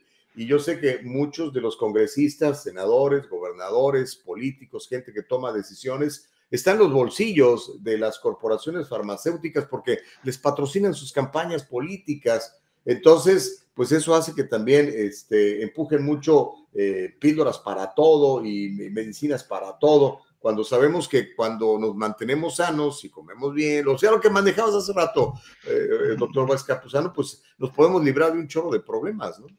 Así es, así es, sí, desafortunadamente no podemos separar el aspecto económico del problema de salud y siempre van, siempre van de la mano. En el desarrollo de vacunas lo hemos visto durante mucho tiempo. Muchos países que no tienen los recursos suficientes, pues son incapaces de comprar vacunas. Entonces, la, la, OMS hace un esfuerzo para poderlas vender más, más barato, un precio más accesible, pero desafortunadamente los nuevos desarrollos pues incluyen esta parte de recuperar la inversión que se hizo en la investigación. Ahora, doctor, eh, doctor Vázquez Campuzano, ¿cómo vamos con, con el asunto de los terapéuticos? ¿Hay terapéuticos que aminoran los efectos del COVID o que pueden incluso este, eliminarlos? ¿Qué, ¿Qué, sabemos hasta ahora? Bueno, hasta ahora los, los tratamientos que se han estado desarrollando están, están dirigidos al control de la, de la infección. Y tenemos la, el, de, el de Pfizer y tenemos el de este... ¿Moderna? Eh, sí, no, no, este, el de Merck. Oh, Merck. Oh, sí, sí, claro, la pildorita. Así es, así es, así es. Entonces, estos están enfocados a, a, controlar la, la, la, infección. Eh, desafortunadamente, pues aún siguen eh, fuera del alcance de la mayoría de la, de la población y, y, pues esto hace que no tengan pues la utilidad que deberían de, tener desafortunadamente por estos asuntos de cuestiones económicas, ¿no? Eh, la lana como de costumbre, lo cual es, absolutamente triste, ¿no? Ahora, este, danos un panorama. Acabamos de estar en México. Eh, recién estuvimos en el precioso Guanajuato, pasamos unos días muy, muy lindos a un clima, bueno, si conoces Guanajuato, sabes de lo que estoy hablando. Sí, sí, sí. Espectacular, comida maravillosa, una atención de primer nivel, porque el mexicano es yo creo que es el líder en, el, en, la atención al cliente. La pasamos súper bien. No, no vi mucha preocupación con respecto al COVID, por lo menos entre la población de Guanajuato y de San Miguel de Allende. Pero en general, ¿cómo están las cosas en México, doctor Vázquez Campuzano? Pues bueno, actualmente tenemos poco más de 5 millones de, casos este, reportados, diagnosticados, casi 350 mil defunciones. En los últimos meses, eh, la el último mes, hemos tenido un incremento en el número de casos. Sin embargo, se han estado disminuyendo. El semáforo epidemiológico está en verde y amarillo. La mitad de los estados están en semáforo verde, la mitad están en semáforo amarillo. Y pues la situación continúa. Vamos relativamente, relativamente bien. Este, un comentario entre paréntesis, yo también estuve el fin de semana en San Miguel de Allende. ah, ¿cómo no nos vimos? hubiera sido buena oportunidad para saludarnos. Y este, y bueno, hemos, hemos tenido, todavía de hecho tenemos, tenemos defunciones, este, y bueno, hay que redoblar esfuerzos, hay que continuar con este asunto para que podamos eh, pues imitar ya a otros países que ya están declarando el fin de la, de la pandemia. y, y, sí, efectivamente no hay mucha, mucha preocupación. Tenemos un avance como de 84 millones de personas vacunadas en el país, con una y con dos dosis. Eh, la mayoría son mayores de 18 años. Entonces, estamos, estamos trabajando y creo que vamos en buen camino. Ok. Ahora, hablaste de mayores de 18 años. ¿Hay Particularmente aquí en California hay un esfuerzo eh, por parte de nuestros políticos para vacunar a los, a los niños. Incluso hay una propuesta ahorita en la Asamblea Estatal de California para que la vacuna se vuelva obligatoria para todos los niños que quieran acudir a, una, a un kinder, a una primaria. Y eso obviamente preocupa a muchos papás, a otros los emociona con la posibilidad de poderlos vacunar.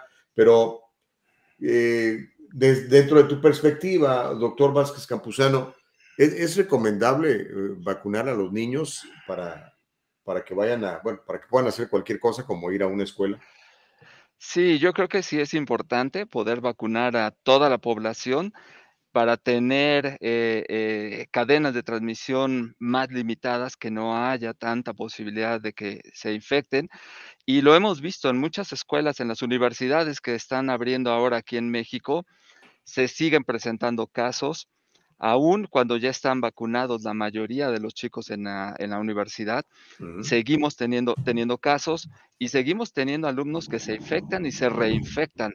Entonces, la, creo que la estrategia es muy adecuada vacunar a la mayoría de los, de, los niños para poder garantizar que vayan y por lo menos tengan este, una protección que ya sabemos es limitada, pero que a final de cuentas es protección.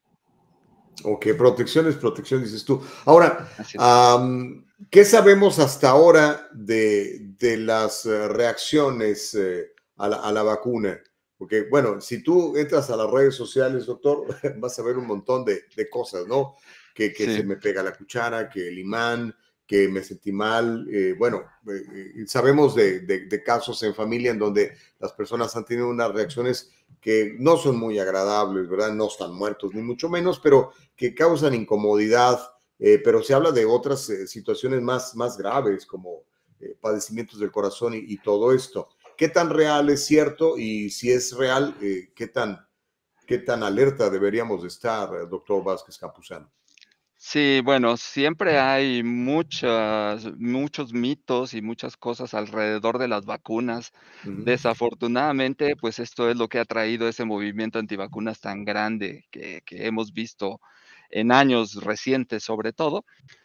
Pero las, las reacciones adversas en el caso de las vacunas de COVID, de la mayoría de las vacunas de COVID, no son tan severas. Hay algunas que se asocian con la enfermedad más severa, algunas tienen algún tipo de, reacción un poco más intensa que dura alrededor de unos dos o tres días, pero nada de lo que nos tengamos que preocupar, no hay ninguna reacción que comprometa la vida de la persona sí existen algunas condiciones preestablecidas en, algunas, en algunos pacientes en los cuales la vacuna estaría contraindicada. Por ejemplo, aquellos que tienen algún tipo de inmunosupresión o aquellos que tienen alguna, alguna enfermedad o alguna alergia a alguno de los componentes de la vacuna, ahí sí habría que tener mucho cuidado.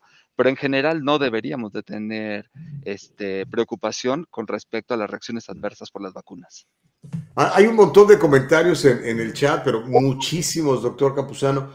Eh, dice, dice Roberto Argüello, le mandamos un abrazo hasta el Perú. Dice, la parte oscura del COVID no solo es la tormenta de citoquinas, sino las secuelas que vienen y en ciertos casos se alargan por meses. A ver, ¿cuáles son esas eh, secuelas, doctor Vázquez Campuzano? Sí, bueno, la tormenta de citocinas es parte de la respuesta que se produce por parte de nuestro organismo en, contra de la infección por el eh, coronavirus y esto trae como consecuencias daños en diferentes niveles.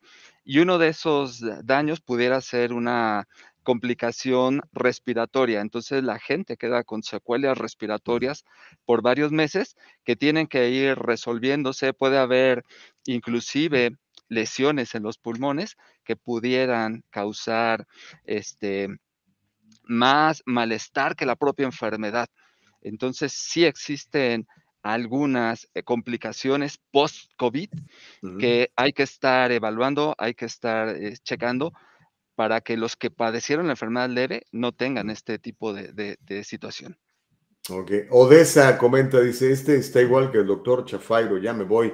No, hombre, no te vayas, Odessa. Eh, si no estás de acuerdo, haz preguntas, por favor, acuérdate que es el diálogo libre. Aquí no vamos a, este, a censurar a nadie. Eh, pregunta Roberto que si la vacuna no previene la infección del COVID, ¿por qué la insistencia en que toda la población se vacune, eh, doctor Capuzano? Sí, efectivamente, la vacuna no previene la infección, sin embargo, se ha visto que disminuye la sintomatología y evita que las personas desarrollen la enfermedad severa. Eh, desde este punto de vista, pues es muy importante vacunarnos para evitar terminar en un hospital con un respirador. Entonces, por eso es importante vacunarnos. Esa es la importancia de la vacuna. Eh, bueno, hay un chorro de mensajes que no necesariamente, bueno, nos están deseando muchísimas Bendiciones, qué bueno. Es que este es, estás, estás presenciando un parto. ¿Alguna vez habías estado en un parto, doctor eh, Vázquez Campuzano? Sí, sí he estado. ¿También eres médico partero? no, en el de mis hijas. ah, ok. Ah, pero nada más así como. Nada más de espectador, sí, no, no, no, no, nada más de espectador. Óyeme, ¿qué, qué va a pasar? ¿Cuál es tu, eh, tu pronóstico? Eh, pues ya ves que cuando salió todo esto nos decían dos semanas mientras se aplana la curva. Desgraciada curva, es, ha sido la curva más larga de mi vida, ¿no? Que ha tronado muchos negocios, muchas economías, ha dividido a familias, a gente que ha perdido eh, familiares, etcétera.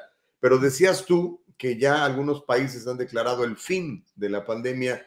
Vemos ahorita Canadá durísimas las leyes de por parte de el primer ministro ahí, este, Acá en Estados Unidos también vemos una división bien fuerte entre el presidente y los que están con él y los que no están con él al respecto también de, la vacuna. ¿Qué, ¿Qué, deberíamos de hacer? ¿Qué tan lejos estamos de que eh, podamos vivir una vida normal, donde podamos abrazar a la gente y podamos verle la cara a la gente cuando platiquemos con ella, doctor Vázquez Campuzano? Sí, es muy difícil hacer un pronóstico de tiempo. Creo que lo que tenemos que verlo es de la manera optimista. Cada vez estamos más cerca de regresar a nuestra vida normal.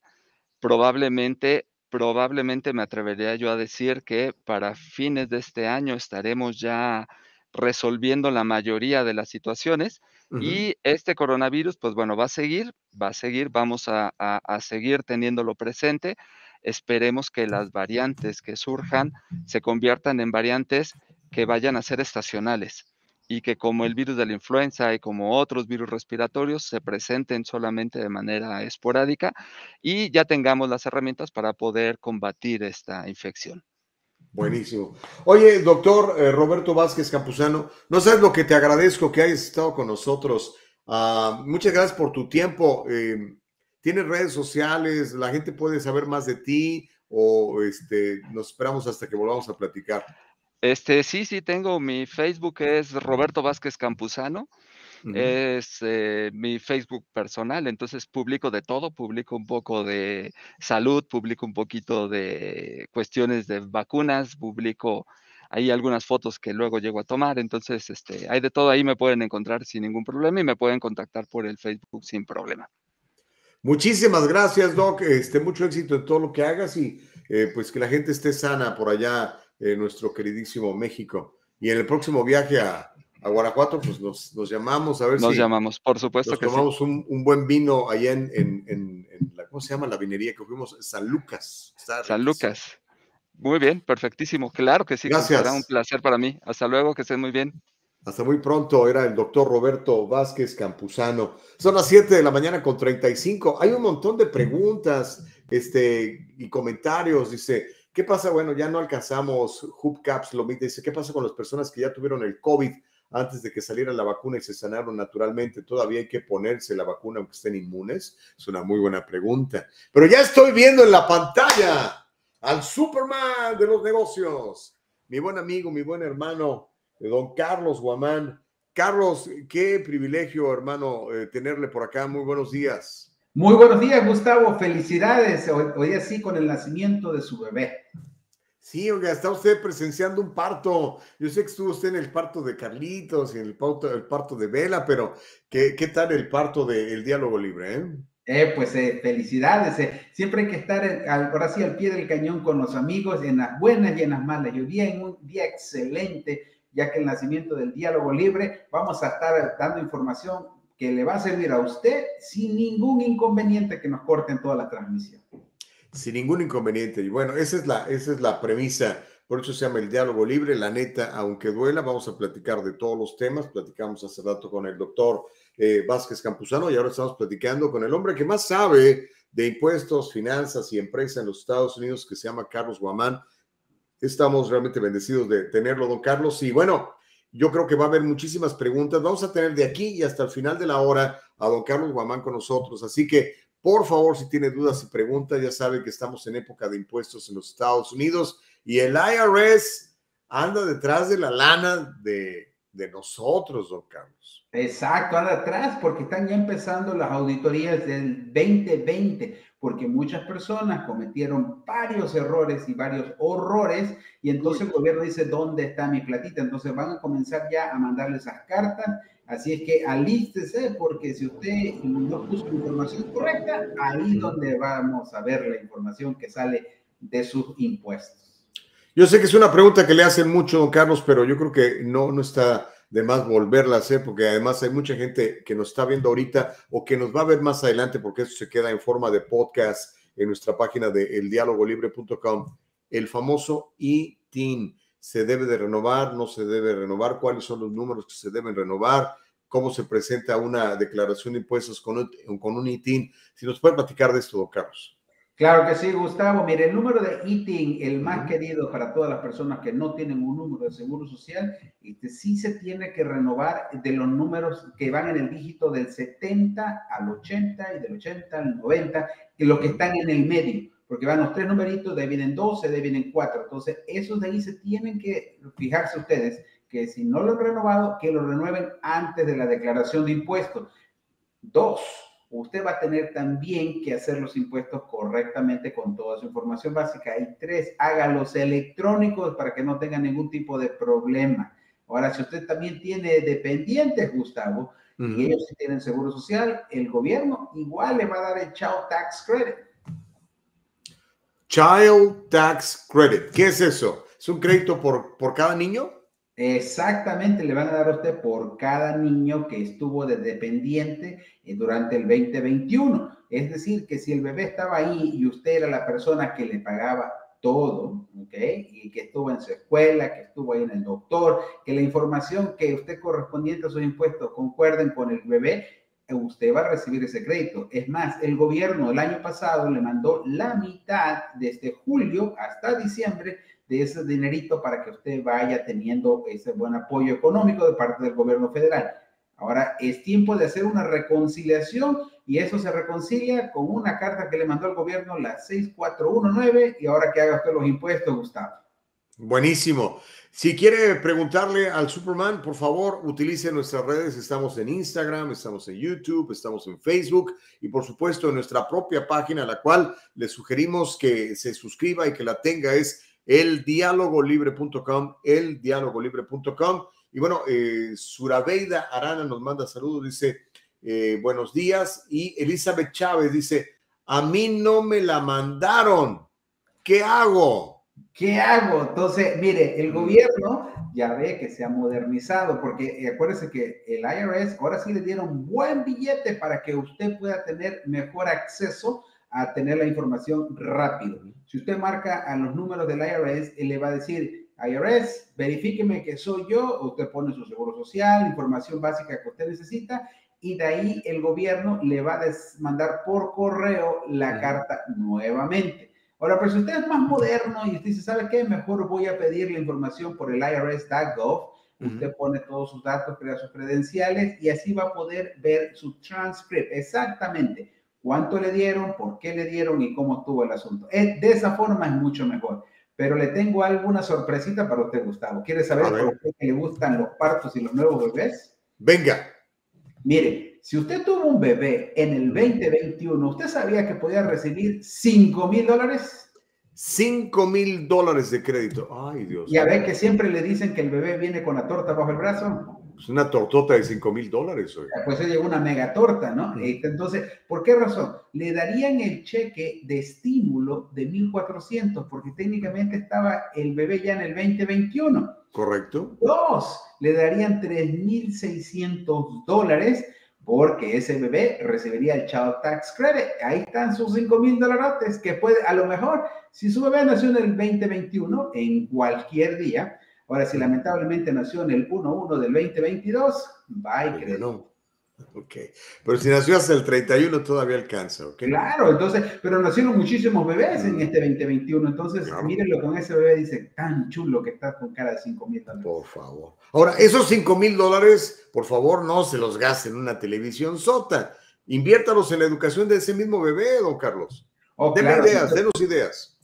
Mire, si usted viene, agarra esos 5 mil dólares, los pone a invertir, usted tiene varias opciones. Número uno, le puede poner en su plan de educación del bebé. Entonces, se llama el 529 Plan, usted le pone una parte ahí y se va de largo. La otra, también usted puede tener la fórmula del, del millón de dólares, donde usted invierte en un IUL, que es un sistema que usted tiene con un seguro de vida y con plan de acumulación de efectivo, que también le va a hacer crecer ese dinero, pero ahora sí en cantidades grandes y considerables, libres de impuestos. Entonces, la cuestión está en usted cómo se puede utilizar bien este reembolso, no solamente gastar, gastar y gastar, porque si no, acuérdese que la inflación, cada vez que usted gasta, también paga impuestos en el consumo que se llama sales tax, si se lo quiere en español, alias el IVA. Ok, hay muchísimas, pero muchísimas preguntas, don Carlos. Mire, Normita García dice, buenos días chicos, por favor, pregúntenle al Superman si afecta mi crédito cancelar tarjetas de crédito de las tiendas que no necesito. Dice, mi FICO está arriba de 760. Uy, felicidades. Bueno, felicidades. Eh, mire, para comenzar, nunca es recomendable andar sacando tarjetas de crédito de ninguna tienda, porque lamentablemente nomás es un gancho que te hacen a ti para que consuman más. Entonces, ni de la Macy's, ni Target, ni haciéndole ninguna propaganda de todas esas tiendas, es recomendable tenerlo. Si usted no lo utiliza, y eh, viene de su parte, usted la puede cerrar, pero acuérdese que también cuando revisen el FICO Score, es de todo el historial. Entonces, si pasa muchísimo tiempo de que usted no lo utiliza, también le puede afectar. Entonces, las tarjetas se tienen que ir moviéndose menos de un 30% para que le beneficie a usted. Buenísimo. Maricruz Coronado dice, extravié el papel que me mandaron de LinkedIn, lo tengo válido, pero quiero la hoja. ¿Lo podré recuperar? Lo podrá recuperar. ¿sí? Lo más importante es tener el número, porque en esta semana me llegó también un cliente y decía, tengo ITIN, pero no me acuerdo el número. Ah, Ay, este sí está un poquito más complicado, pero si usted lo tiene, pero simplemente no tiene el documento oficial del gobierno, tranquilos, ármese de paciencia, llame al IRS, dígale, estimado IRS, yo soy yo y aquí están mis verificaciones y van a hacer preguntas que solamente usted y usted sabe, más aparte tenga la declaración de impuestos de los años anteriores que le van a hacer preguntas pasado las casillas que están ahí y el gobierno le mandaría otra cartita por correo certificando que ese número es de usted. Buenísimo, estamos platicando con el Superman de los negocios, don Carlos Guamán. Estamos en el Diálogo Libre, el primer programa en la historia de esta serie, el dialogolibre.com y por favor en redes también. Mónica, Mónica dice, buenos días, ¿qué pasa si no recibí el primer cheque del estado de California? Ah, bueno, entonces con el Estado de California, el Golden State Stimulus Package, eso sí hay que comunicarse con el Franchise Tax Board y hay que ver primero si califica, ya que si no califica, pues usted va a seguir esperando y lamentablemente el gobierno dijo, no te vas a recibir. Comuníquese con el FTV en el eh, puede ir al ftv.ca.gov y ahí va a poder comunicarse directamente con ellos y decirle, hey, ¿calificaba o no? ¿O por qué sé que no me llegó? A lo mejor se perdió en el correo. A lo mejor, más vale que sepa, pero tiene que entrar al internet del California, ¿cómo se llama? California Franchise, Tax, Board. Es ftb.ca.gov. Es el mejor departamento del estado de California porque ese es el que te cobra todos los impuestos, Gustavo. Okidoki. Moses Castillo dice, wishing you a great success. Hey, muchas gracias, Moses. Vamos a tenerlo pronto también. ¿quién más? Fernando. Fernando Urueta dice, Ah, mi compañero tiene un ITIN, tiene que presentar las dos cartas o solo la de los niños, pues no recibió cheques de estímulo. Bueno, no recibió los cheques de estímulo la persona que tiene el número de ITIN, pero los niños sí. Entonces, supuestamente le tuvo que haber llegado. Ahora, hay también ahora sí diferentes variantes, eh, Gustavo, porque muchas veces... Como el Omicron, hay variantes. sí tienen muchas más variantes, porque puede que le haya llegado al, otro padre o a la otra madre, o puede que no le hayan dado. Entonces, por eso es muy importante verificar la información con el gobierno para que cuando usted someta la declaración de impuestos no tenga fallas, porque si no va a tener problemas. Buenísimo. Dice Maricruz Coronado, muchas gracias por su respuesta. Saludos y bendiciones. Buenísimo.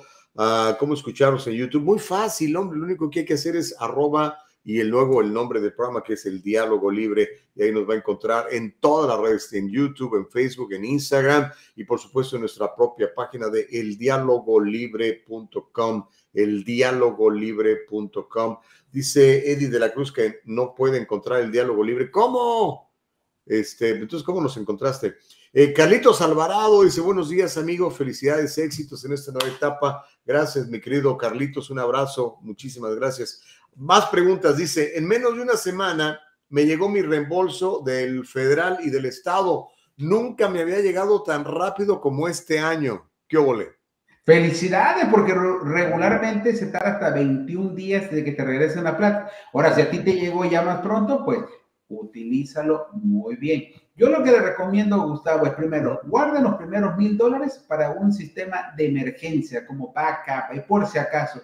Porque usted sabía que la mayoría de personas no tienen ni esa cantidad guardada en la cuenta de banco o quizás en el colchón o quizás en el cochinito para una emergencia. Y emergencia se puede considerar, se te dañó la batería, se te dañó la refri, se te ponchó una llanta, tienes que ir al dentista, alguna emergencia que tienes que pagar en ese momento y la gente se endeuda. La gente va con el payday loan a pedir esa plata porque simplemente no la tienen, Gustavo. Exacto, qué terrible eso. Saludos al abogado Luis Pérez, nos está viendo, dice éxitos y bendiciones. Eddie de la Cruz dice, cambié de dirección, no tengo ninguna carta del IRS de comprobante de cuando me mandaron y para los niños, ¿qué me recomienda? Ah, Primero, acuérdense, si ustedes se mudan, usted tiene que dejarle saber a su tío favorito para que le mande cualquier correspondencia allá. Pero bueno, ya se mudó. Ahora, si usted, para las personas que no se han mudado todavía o están planificando mudarse porque estamos llegando para fin de mes, tiene que cambiar la dirección con el correo. Le cuesta eso un dólar. Usted lo puede hacer en persona o lo puede hacer en línea, verificando con una tarjeta de crédito que la dirección actual o la futura. Y por seis meses le va a llegar toda la correspondencia. Es más, hasta le mandan una fotito del futuro correo que le va a llegar. Es sumamente importante. Déjele saber a todas las instituciones bancarias, a todas las instituciones de crediticia, a su jefe y al IRS, por supuesto. Pero bueno, si usted ya se mudó y no hizo nada de eso, tranquilos. Está el IRS.gov que habrá su salvación. Usted se comunica ahí con el gobierno y le dice ya sea por teléfono o online y ahí lo puede hacer este, poner toda su información básica, nombre de seguro social, si usted es casado, soltero, este, juntado, como sea que te haga la declaración. Rejuntado. Sí, rejuntado, ese no califica, pero porque ese es otro. Esa categoría no hay todavía. Todavía no hay. Ok. Don Tomás Noé dice, adelante mis amigos, termine su idea, por favor, Carlos. Perfecto, sí, entonces de ahí una vez pone toda la información y de ahí va para verificar, ok, gobierno, necesito que me des mi récord de qué pasó en el 2021. Una vez ya que está por esos rumbo, puede revisar el Lincoln Transcript, puede revisar los cheques de estímulo, puede revisar años anteriores. Es una herramienta sumamente importante que usted la debe utilizar durante todo el año. Verificar siempre que no le hayan puesto otro tipo de ingreso, que no le hayan puesto otro tipo de crédito que usted quizás nunca recibió. Ahí puede revisar todo, Gustavo. Buenísimo esa, pregunta está buena. De Natividad Miranda dice: ¿Es cierto que hay un reembolso para los ancianos o por los ancianos? Bueno, ese reembolso es uno nuevo. A veces me gustaría que muchas personas se volvieran congresistas para que cambien la ley y ahí va a ver. Eh, los, los únicos que hay son los cheques de estímulos, el cheque de Golden State de California y un montón de créditos. Pero específicamente para las personas de la tercera edad no lo he visto por ahí, Gustavo. Cero, ok. Don Ismael Juárez dice, saludos, brother, nos estás viendo. a Yesenia Morales dice, buenos días, mucho éxito con su nuevo programa, bendiciones, gracias, me queda Yesenia. Eh, ¿Qué pregunta, Mónica? No entendí cuál es tu pregunta, Mónica, pero si tienes preguntas, por favor, nos quedan unos minutos nada más para seguir platicando con el, Superman de los negocios, don Carlos Guamán. Ok, don Carlos, cuando hay discrepancias en nuestra declaración de impuestos, eh, eh, un error que estamos viendo mucho, usted sabe mucho de eso. Eh, la gente pone lo mismo este año que el año pasado y que el año antepasado. ¿Cuáles son los riesgos a, a, los que nos exponemos?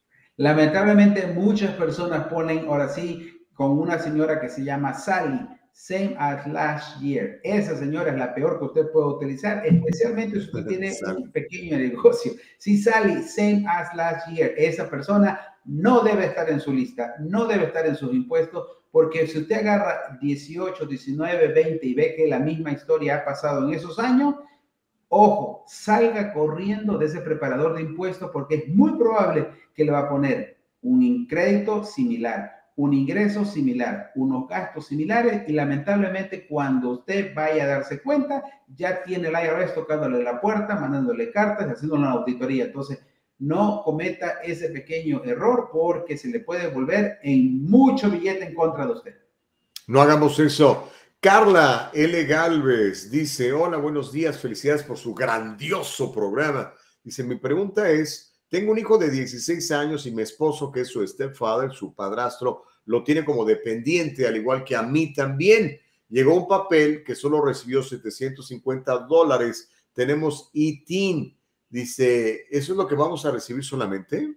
No, solamente recibió tres pagos. Al parecer el bebé es mayor de seis años y recibió los tres pagos de 250. Entonces, eso es la, la, buena reconciliación, Gustavo, que van a hacer ahora las personas con los impuestos. Entonces, cuando ya le vaya a hacer la declaración, usted va a poder recibir el resto. Entonces, no es dinero perdido, es simplemente dinero en espera. Ok, así que tranquilícese, tómese un cafecito, o más bien un café, no un tecito de pasiflorina para que aguante. Raimundo García dice, saludos, Mónica Mora dice, love you guys. Ah, we love you too, my dear, we love you too. Noé Contreras, está buena. Eh, te está preguntando de aplicaciones. ¿Qué opinas del Offer Up App, de la aplicación del Offer Up donde vendes cosas? Oh, pues es muy bueno. Eh, recuérdese que cualquier cosa que usted tenga que no le funcione, nomás no voy a poner el marido ahí, por favor, porque si funciona, él es el que hace el pago. Pero usted puede vender todo. Y si usted vende eso, técnicamente usted debería reportar si tuvo ganancias, Gustavo. ¿eh? Esa era la otra pregunta. Ok, bueno, ya vendí no for vendí ahí un par de cosas que tenía, una bicicleta que no usaba, la máquina de, de hacer ejercicio que nunca usé, eh, una corbata que nunca me puse porque no me, no me gustó, el, el, perfume que me regalaron. Todo lo vendí, pum, resultó que me gané dos mil dólares. Eh, hay que pagar impuestos, ¿cómo se pagan esos impuestos? ¿Qué es lo que hay que hacer? Solo se pagaría de la ganancia de lo que usted genere, entonces no de la venta total. Pero si usted ya lo comenzó a hacer como negocio, ahí ya es otra historia. Recuerde, si usted genera como pequeño negocio, aunque empiece como hobby y ya usted hace más de 400 dólares, el gobierno le requiere que usted reporte el famoso Sketch C, donde usted va a tener que comenzar a reportar como que tuviera su propio negocio ya que con esta nueva pandemia que nosotros empezamos a vivir, ya pasó en el 20, pasó en el 21, ya estamos en el 22, ¿qué cree que pasó, Gustavo? La gente se volvió independiente, decidió poner su propio negocio, decidió salir a trabajar por su cuenta y muchos tipos de ingresos que vinieron ahora sí. El gobierno dice, felicidades por ser buen emprendedor, bienvenido aquí al sistema de pagar 15.3% más de sus impuestos, gracias por ser buen dueño de negocio. Venga nuestro reino. Órale, este, muchas gracias Mónica, gracias Raimundo, gracias a todos. Tenemos un montón de, comentarios, mensajes, felicitaciones. Estamos platicando con el Superman de los negocios, con don Carlos Guamán. Ahora, eh, dice, bueno, gracias este, Gacy, que Dios los bendiga grandemente en este inicio de muchísimos programas. Todo lo puedo en Cristo que me fortalece. Sí, claro, estamos completamente de acuerdo contigo, Gacy. Gracias de veras por, por el mensaje. Eh, volvamos al, al, asunto de, de, los pagos por ahora por todas estas aplicaciones PayPal, Zelle, Venmo, ¿Venmo se llama? Venmo, Venmo. Venmo, ah, sí, PayPal y, tantas otras más que hay. Hay un sinnúmero, Gustavo. Ahí, ahí cómo le hacemos? Eh, por ejemplo, no sé, se me ocurre ahorita y yo sé qué está pasando. Un señor que vende hot dogs, que se pone ahí a vender su, en su carrito de hot dogs y ya sabes, llegan los millennials, no traen dinero, y, pero él dice, pues yo acepto Venmo y entonces entra un, un depósito de 7 dólares, otro de 15, otro de 9, diferentes aplicaciones. ¿Cómo le van a hacer para combinar todo eso y coordinarlo o qué es lo que deberían de hacerlo, Carlos? Porque así viene, simplemente agarran y dicen, bueno, vamos a transferir cierta cantidad de dinero y lo mandan. El gobierno va a recibir de parte de la, todas esas compañías una cantidad total de lo que recibe usted por mes. Y eso se va a verificar por medio de un formulario que se llama la 1099K. Esa 1099K, el banco, la compañía de ser, la compañía de Venmo, la compañía de PayPal o cualquiera que usted utilice, es la que le va a comenzar a mandar a ustedes, este, cada uno, no importa la cantidad, este, porque antes era, bueno, si hace más de 600, hace más de 20 mil dólares, o dependiendo de las transacciones que usted maneje, pero este año no, van a mandar a todos. Entonces, el gobierno va a verificar esa información y así que usted a partir de ahora se vuelve un contador también de su negocio y al mismo tiempo un contador de sus finanzas personales, porque si no lleva bien la cuenta, el gobierno le va a cobrar de más, Gustavo. Ahora, ¿cuánto sugiere que vayamos guardando de ese dinero que nos va llegando? Para pagar los impuestos, don Carlos? Mínimo, usted tiene que guardar un 15% para estar tranquilo con el Seguro Social y el Medicare y mínimo otro 10% a 20% para pagar lo que es el IRS y el Estado de California. Ya ve que usted se vuelve el mejor socio de ellos, o mejor dicho, ellos se vuelven el mejor socio de usted sin aportar dinero, sin aportar ayuda, sin aportar ganancia, nada, simplemente dame. Entonces, más o menos un 35 o 40% por es de nuestro socio, por lo barato, ¿no? Sí. Qué buen socio, ¿no? Híjole, no, pues esta gente del gobierno no tiene llenadera, por eso es que hay que estar muy pendiente de todo lo que está usted haciendo, don Carlos, para explicarle a la gente cómo cuidar sus ingresos, cómo ahorrar menos impuestos y hacerlos de, de manera legal. ¿Por qué no nos platica un poquito lo que hace todos los eh, martes a las 12 del día, cuando se hacen los, los métodos financieros, donde usted da un montón de información, don Carlos?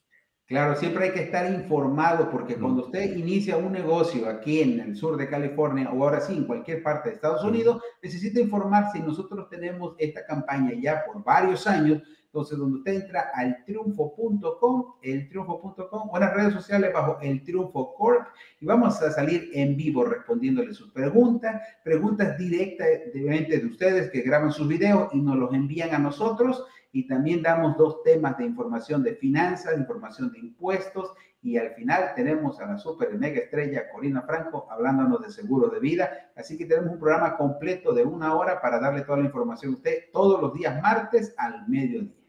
Órale. Juan Carlos González dice saludos y bendiciones, muchos éxitos en esta nueva etapa. Gracias, mi querido Juanca, te, te, queremos, te admiramos, gracias por estar conectado y por estar participando también. Don Carlos, ya casi se, se nos está yendo el tiempo, pero tenemos ahorita, estamos en el 21 de febrero.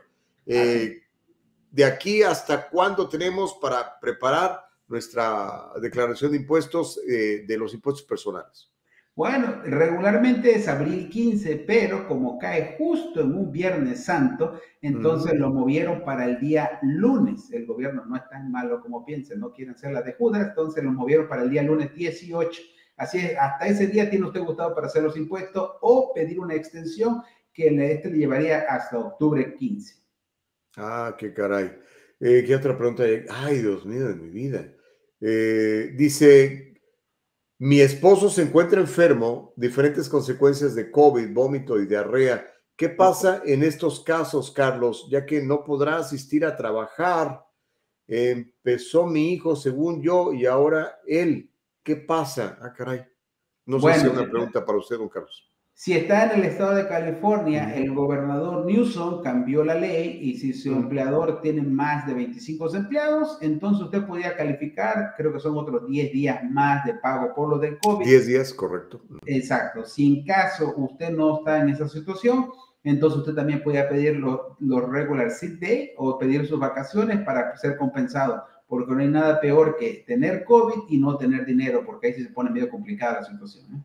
Sí, sí. Por eso recomendamos los, los, los, seguros médicos, seguros de vida y todas estas cosas. Ahora, eh, don Carlos Guamán, pero mencionó usted, sí son más de 25 empleados. Si son menos, ya va a ser complicado el asunto, ¿no? No va a haber ningún tipo de ayuda. Así que el gobierno siempre pone un tipo de, números medio curiosos que solo ellos hacen los cálculos matemáticos y analizan de toda la demografía de aquí del país y del Estado y ahí dicen, esto es. ¿Por qué razón? Solo ellos lo saben.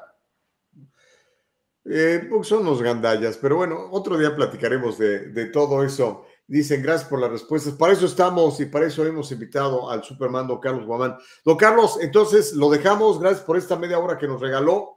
A sus redes sociales, número de teléfono, la gente que se quiera comunicar con usted.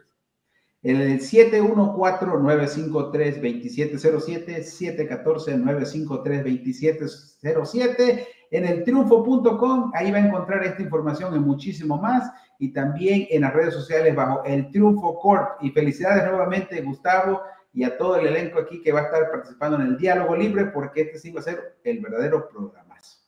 Muchísimas gracias, don Carlos. Le mandamos un abrazo a usted, a la familia, a toda la gente del Triunfo. Por allá nos encontramos más tarde. Bendiciones, ¿ok? Hecho, son las 8 de la mañana con un minuto, 8 con 1. Oiga, se supone que nada más son dos horas de programa, ¿ok? O sea, ya para esta hora ya habíamos acabado, pero la realidad es que hoy, como es un bebé nuevo, nos vamos a ir una hora más. Eh, mañana sí nada más va a ser de 6 a 8, se lo prometo.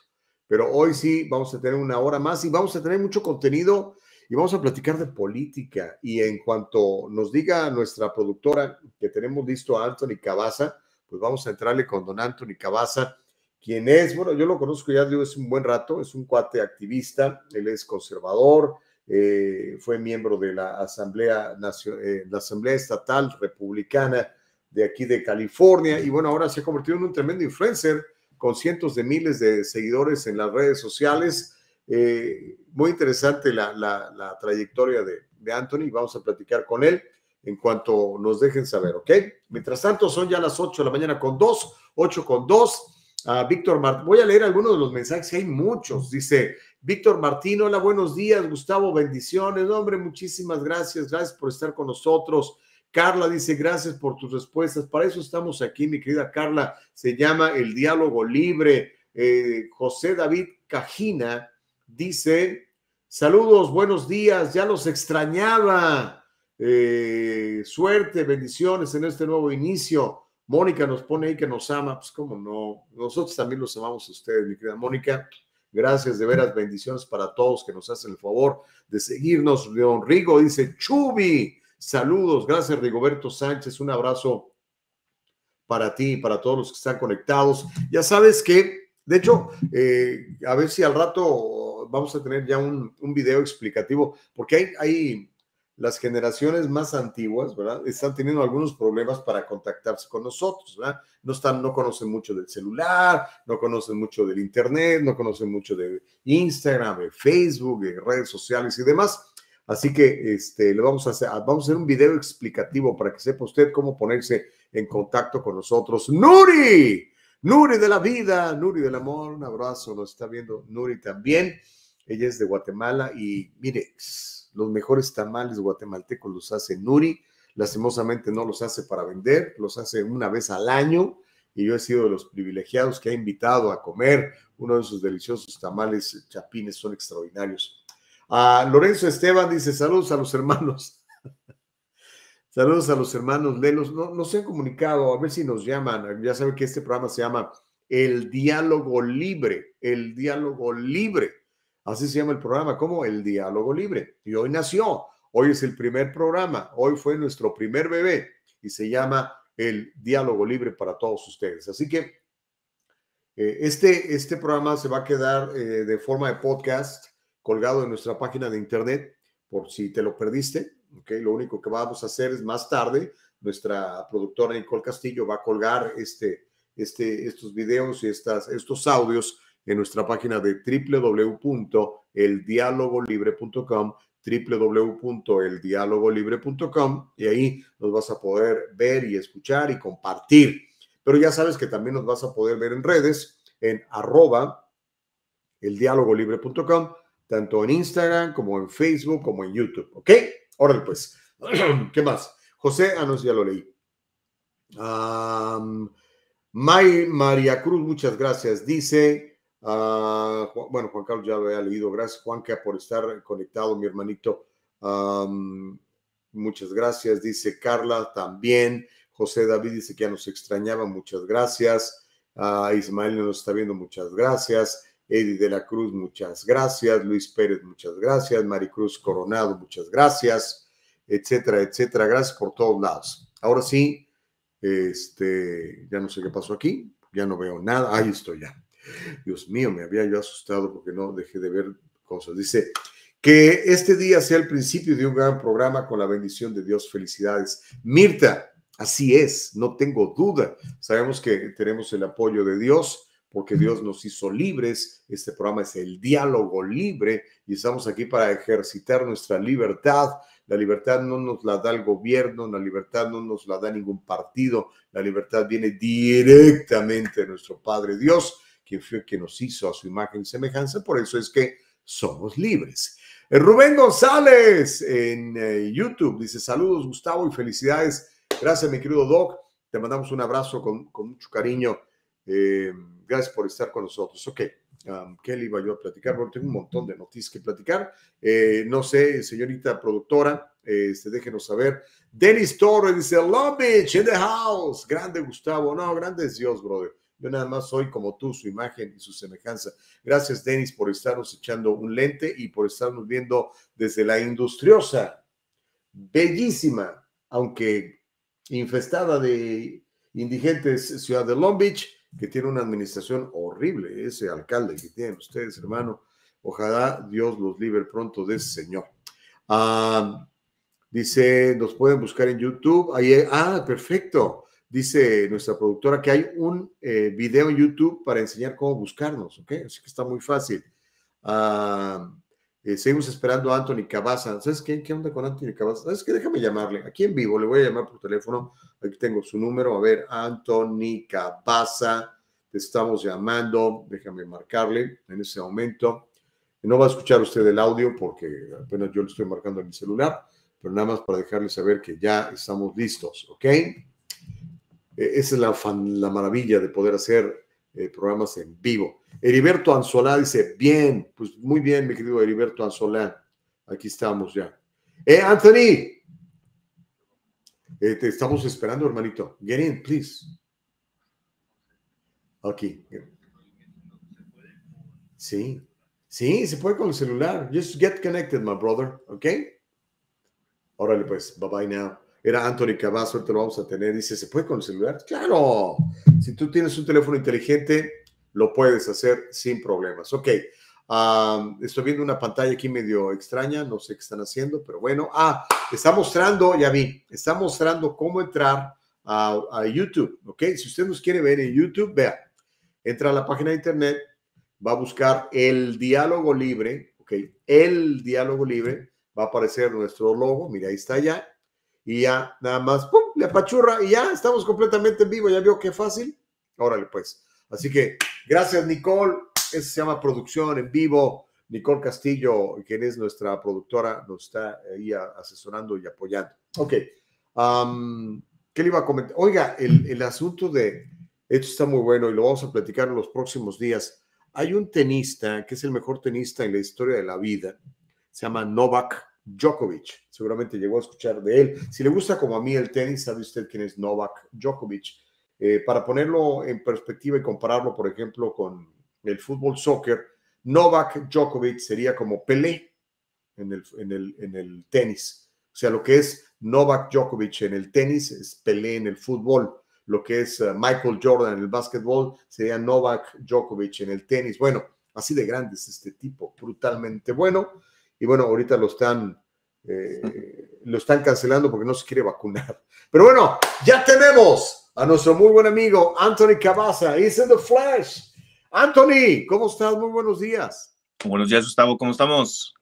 Bien contento, Anthony. Gracias por ser parte de este primer programa. Hoy es el nacimiento, hoy es el birth. Están haciendo la criatura, se llama el diálogo libre. Y te puedo decir que la gente está muy contenta, muy emocionada y vamos a poder platicar contigo, algo que no podíamos hacer en la otra plataforma porque este, te tenían cancelado, mi hermano.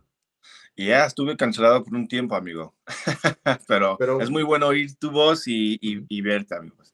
Aquí estamos de regreso. Ok, platiquemos de, lo que está pasando en, California, de lo que está pasando en Estados Unidos.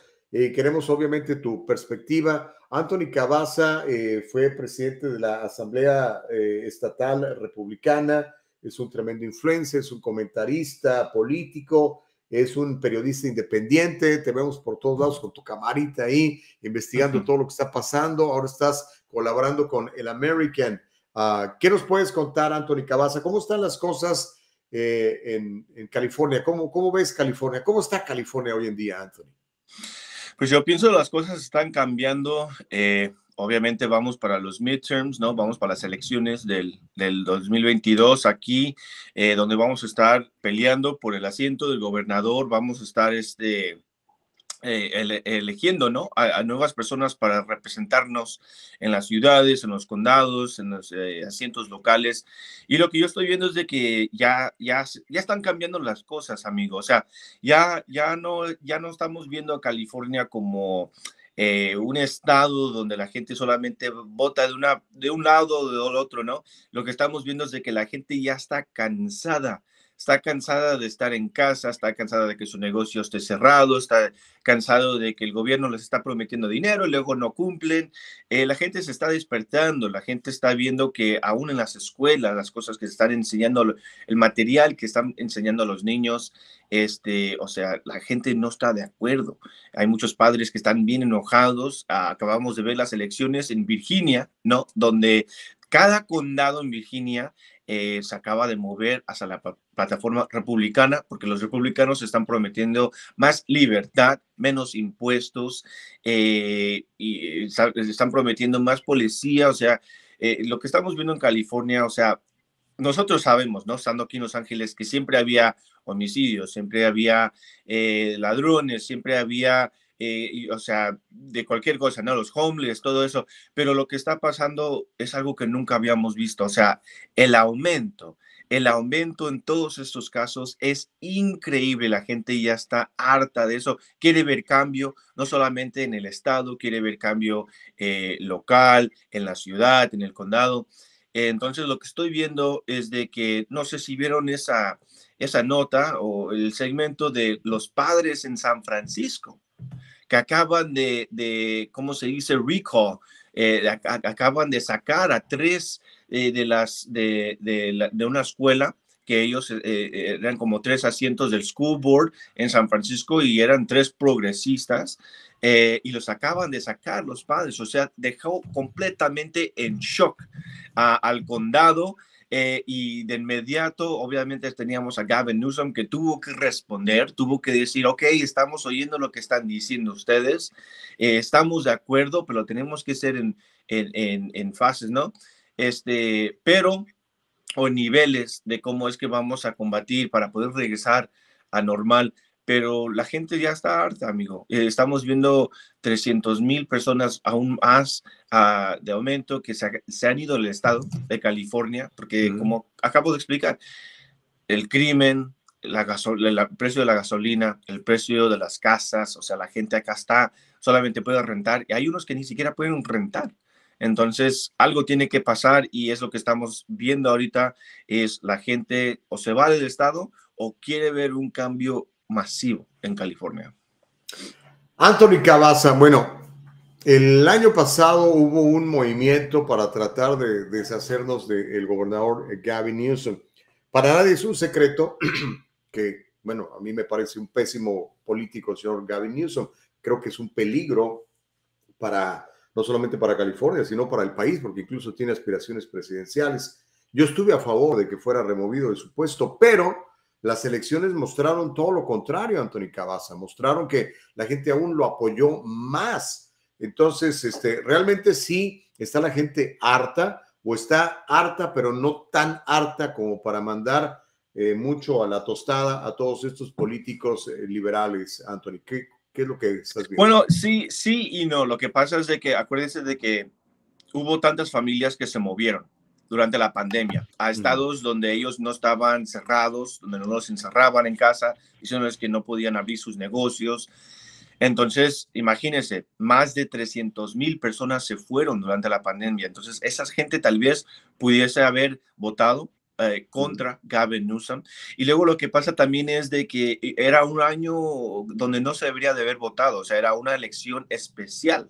Entonces mucha gente no estaba esperando votar. Yo, yo aún salí, eh, como acabas de explicar, soy periodista independiente, yo salí a hablar con gente para ver, o sea, el rumbo, o sea, qué era lo que la gente estaba pensando detrás de esta elección especial y muchos latinos especialmente me estaban diciendo, o sea, yo no sabía que eso estaba aconteciendo. Yo, yo no sabía que había una elección especial, o sea, que no, que no se vota cada dos años y aún había muchos que decían que no se vota cada cuatro años con el presidente. O sea, es que lo que pasa es de que cuando se hacen los comerciales, cuando la gente sale a, oigan, vengan a, a votar, todo eso, los años que se enfoca más son obviamente los años presidenciales, donde se vota el presidente. Entonces, mucha gente piensa que cada cuatro años es que se vota aquí en los Estados Unidos, pero hay mucha gente, especialmente inmigrantes que no están tan informados, que saben que son cada dos años, son cada cuatro años para presidente, pero eh, luego también son cuatro años por gobernador, pero son en el año donde no es el presidente. Entonces, había mucha gente desafortunadamente que no sabían de que había una elección especial.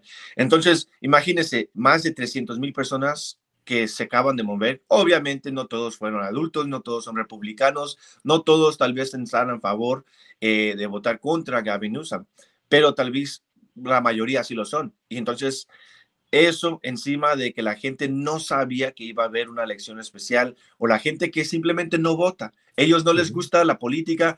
Incluso hablé con, eh, con varias parejas que había visto. Eh, estuve haciendo las entrevistas en la Placita Olvera, aquí en Los Ángeles, en, en, el famoso Olvera Street, ¿no? Eh, y ahí estuve y les estuve preguntando y había muchas parejas ahí. Les dije, ¿para quién van a votar ustedes? Y ellos dijeron, no, no votamos. Le dije, pero ¿Cómo les gustan los impuestos? O sea, ¿qué piensan de la gasolina? ¿Qué piensan de las casas? ¿Qué piensan eh, de los homeless? Todo eso. Oh, no, eso está muy mal, eso no nos gusta. Eh, por eso hemos pensado tal vez movernos del Estado. Le digo, pero ¿por qué no votan? O sea, con su voto pueden hacer un cambio ustedes. Dice, no, es que no nos interesa la política. Y digo, mm, pues entonces ahí está el problema. les duele, pero no, no les duele tanto todavía, ¿no? Ahora. No lo suficiente para ir a, a, firmar, ¿no? exacto, porque también lo vimos, por ejemplo, con, con el District Attorney, ¿no? Con George Gascon, hubo este intento por deshacernos de él y no se juntaron las firmas. Eh, vi que Mike Bonin, por ejemplo, el, concejal de Los Ángeles, que también es nefasto, eh, no les faltaron como mil firmas para forzar una, una elección. Y con el, caso de la otra concejal Raymond y el concejal Kevin de León. Bueno, por, por todos lados han fracasado estos recalls, estas elecciones eh, especiales. ¿Qué crees que sea diferente este año, Anthony? Que verdaderamente vaya a suceder una, una revolución en California como nunca la hemos visto. Pues mira, la verdad yo pienso que una de las diferencias más grandes, eh, lo que va a ser es todo lo que fue la pandemia, todo lo que se está descubriendo de las cosas que sirvieron, que no sirvieron. Las cubrebocas sirvieron y estas no sirvieron. Eh, yo pienso uno de los estudios más grandes de John Hopkins University, la Universidad de John Hopkins, salió con un estudio masivo diciendo que los lockdowns, o sea, los encierros, no sirvieron no sirvieron ni pudieron curvar menos de un, de, un por ciento, fueron como 0.2 por ciento de gente que, que se salvó, o sea, se salvaron las vidas eh, durante esos encierros, entonces la gente está bien enojada porque esos son años gastados de sus niños, especialmente, que tuvieron que faltar a la escuela. Y ahora, mira, hay este, nota tras nota este, que están diciendo los psicólogos que los niños fueron los que sufrieron más durante esos encierros. Entonces hay padres que andan, pero que sí, andan eh, bien enojados ahorita con el gobierno, eh, todo lo que los encierros, eh, lo de las vacunas y no vacunas, y ahora sí vacunas, pero esta vacuna no, y esta vacuna sí. Entonces yo pienso, la diferencia va a ser de que estamos viendo a tantos estados, incluso Texas, eh, Florida, eh, incluso ahora de, estados demócratas que ya están, ya, ya, ok, ya no estamos haciendo los encierros, ya no ocupamos cubrebocas, ni en las escuelas ocupamos porque ya todo lo posible se, se hizo y tenemos que aprender a vivir con esta pandemia, o sea, con, esta, con este virus, el COVID-19. Tenemos que aprender ya, ya movernos de, de ser tan alarmantes de pensar que tenemos que estar encerrados, de pensar de que tenemos que cerrar las escuelas, de que ocupamos dos cubrebocas, no, no, ahora tres, oh no, siempre fue una. O sea, ya estamos moviendo de, de, de, ese nivel de, estar alarmados y decir, ok, esto va a ser como la gripa, pues, o sea, va a venir cada año, tenemos que vacunarnos, eh, tomarnos obviamente las precauciones, pero tenemos que seguir viviendo. Entonces, California, desafortunadamente, todavía seguimos como en ese nivel de, alarmados, o sea, hay, escuelas que todavía no están al 100% abiertos. Este, hay escuelas donde sí hay cubrebocas y en otros no hay cubrebocas. Y en otros se ocupa vacuna y en esta no se ocupa vacuna. Entonces, yo pienso la gente está viendo esto y se están desesperando. Se están desesperando, están diciendo qué está pasando con nuestro gobernador, qué es lo que está pasando en nuestras escuelas. Incluso yo acabo de ir como a una junta de, de parent teachers, eh, o sea, de los de junta de maestros, de maestros y, padres en la escuela aquí en el distrito de mi hijo. Y cuando llegué, llegué como 10 minutos tarde, así como hoy, aquí, este, yo pienso, soy, eh, pero lo que pasa es de que cuando llegué, no, no, no, no había ni parking, amigo, porque había, no, no había dónde estacionarse porque estaba, pero que sí, llenísimo de padres que quieren saber qué es lo que está pasando aquí, pues. ¿Por qué en este estado sí se dejó? ¿Por qué en este estado acá se dejó? ¿Y por qué nosotros en California seguimos últimos? ¿Por qué seguimos con las cubrebocas en los niños cuando está un estadio de casi 100 mil personas durante el Super Bowl y ninguno de ellos tenía cubrebocas, incluso el alcalde de Los Ángeles, Mayor Garcetti. O sea, ¿qué es? O sea, la gente ya... Es que estaba conteniendo la respiración. ¿Acuerdas? Dijo, ah, ah, dije, I contain my breath, dijo. No, respiró todo ese tiempo. No, sí, está en el libro de, de, Guinness World Records, ahí lo tiene el Garcetti, por, por tanto se puede sostener, ¿no? Este, pero eh, yo pienso que va, va, a ser la diferencia muy grande, es de que estamos viendo de que nos mintieron, la gente se está realizando lo que en realidad pasó. Y otra cosa también más grande eh, que también tiene que ver con la pandemia es que había mucha, hay mucha gente todavía que los están corriendo de su trabajo. Tuvimos, tuvimos a todos los empleados de los healthcare, la, la gente que trabaja en hospitales. Incluso mi mamá es una de ellas. Ella es inmigrante de México, vino en los ochentas y la acaban de correr porque no se quiere poner la vacuna, eh, porque ella tiene este, sus dudas, ella tiene, eh, o sea, tiene sus, sus, sus, razones que cada persona tiene, ¿no? Debería de tener esa decisión que yo pienso es lo que es más este, controversial, ¿no? Es de que la vacuna debería ser eh, de que el, empleador te diga, te lo tienes que poner y no tienes opción, o debería ser opcional para la gente, especialmente la gente joven que tal vez no tienen complicaciones como tanta gente tal vez más de edad, eh, que tienen varias complicaciones, que tal vez ocupen más tener la vacuna pero eh, tenemos a tantos empleados en todo el estado de California que después de que ganó Gavin Newsom es cuando él eh, firmó y dejó que la gente eh, los dejara ir, los empleados, o sea, los corrieron a todos. Entonces, me imagino que todas esas personas no están felices. Tal vez ellos pensaban que no les iba a pasar, ellos pensaban, no, no es posible que Gavin Newsom eh, nos vaya a correr a tantos, o sea, somos enfermeros, somos doctores, estamos en medio de una pandemia, eh, no, nos van a correr, obviamente, eh, pero los corrieron a todos, amigo. Y, y, ahorita estamos en medio de correr también a tanta policía, a los bomberos, eh, o sea, paramédicos, de, de, cualquier otra cosa que usted pueda pensar, si no se pone una vacuna aquí en los estados, de, en el estado de California, los van a correr. Entonces, estamos viendo tanto crimen, estamos viendo eh, ladrones eh, eh, en los centros comerciales que se están llegando, ¿no? A, robar ropa, pulseras, o sea, de lo que sea, se están robando. Y vamos a correr todavía incluso a policía. Entonces la gente está como, ok, esto no lo había visto antes, incluso cuando estaba la elección especial, pero eso ya lo estamos viendo y estamos oyendo. Y luego van a ser la gente que corrieron, ¿no? Los miles y miles de personas que tal vez van a votar contra eh, eh, Gavin Newsom, pero también estoy hablando con, con policía, con bomberos, eh, con maestros, maestras, enfermeros que los corrieron y ahora ellos van a correr para estas elecciones. Ellos van a correr para poder poner a una persona que esté de acuerdo con la libertad, de que diga, bueno, eso debería ser una decisión personal, no es para uh, mi empleado, una compañía que diga sí o no, eso debería ser una, decisión personal entre el doctor y el paciente, ¿no? Entonces, esos son los cambios masivos que yo estoy viendo. Incluso acabo de, de hablar con un sheriff que lo están corriendo y él ahorita ya puso eh, toda su documentación, ya firmó todo para poder correr contra un demócrata, que ese mismo demócrata firmó para que lo corrieran a él. Entonces, él ya puso todos sus papeles, todo en orden para correr contra esa persona en el 2022. Entonces, eso lo vamos a ver. Si eso solamente es aquí en Los Ángeles, eso lo vamos a ver no solamente en California, en, en todo California, sino en toda la nación.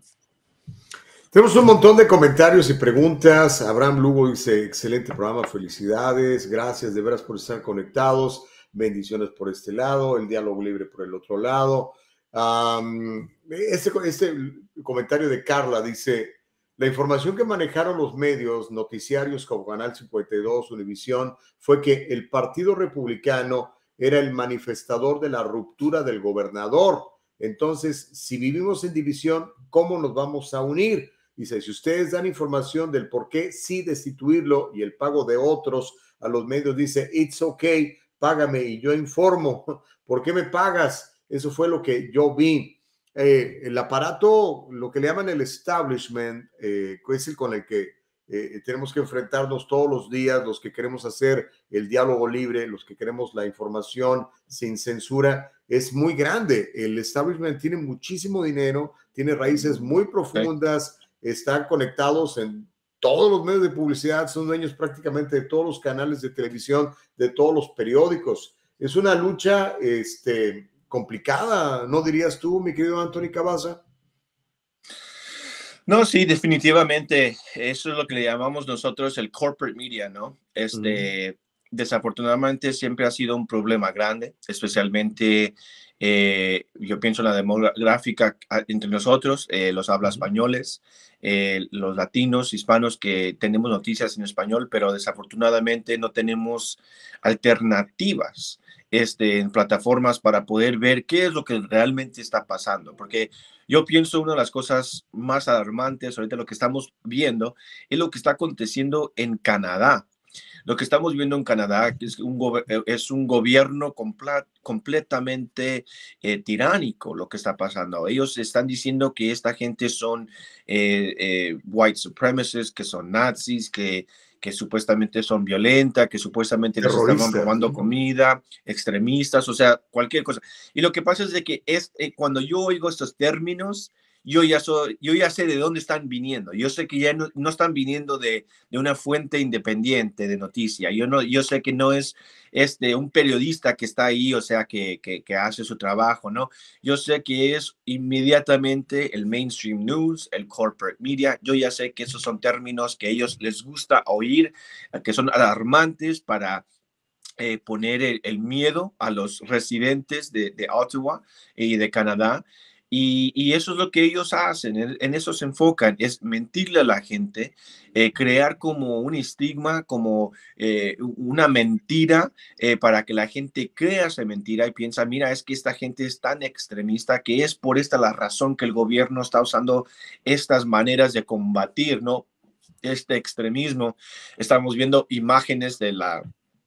De, de una señora que ella estaba eh, en, como decía, de ruedas, o sea, en un electric scooter que ella estaba y estaba pasando la policía de Canadá y la tumbaron y luego la policía salió con un reportaje que supuestamente la razón que se cayó la señora es porque ella tenía una bicicleta y esa señora la aventó la bicicleta al, al, al caballo. Y es por eso que la tuvieron que atacar, pero había imágenes fuentes de, periodistas independientes que enseñaron no solamente el video, pero imagen por imagen, es que la, e, ella estaba cruzando, eh, obviamente ella tenía silla de rueda como eh, de, electricidad, en un electric scooter, ella estaba ah, en disability y luego, aparte de eso, ella también era indígena. Entonces, ahí estamos combatiendo tantas narrativas falsas del corporate media que supuestamente la señora era una eh, suprema blanca, no era blanca, era indígena.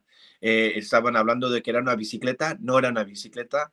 Eh, estaban diciendo que atacaron al policía, no atacó al policía, o sea, tantas falsedades, tantas mentiras. Y pues obviamente, como acaba de hablar esta señora que comentó, es cierto, esto siempre lo vemos en corporate media y es por eso importante que tengamos eh, plataformas como esta, alternativas que les pueda dar a ustedes, eh, o sea, la verdad, lo que en realidad está sucediendo.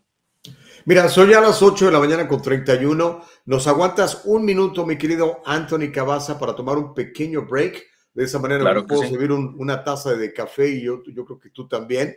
Y ahorita regresamos a platicar Invitamos a nuestra gente a que por favor interactúe con nosotros. Estamos platicando con Anthony Cabaza, él es periodista independiente, es un influencer. Sígalo por favor en, su canal de, de, Instagram, donde tienes un... Bueno, ahorita platicamos de todo eso. ¿Te parece al regresar, Anthony? Claro que sí, está bien. Volvemos. Este es el diálogo libre. Take it away, Nicole.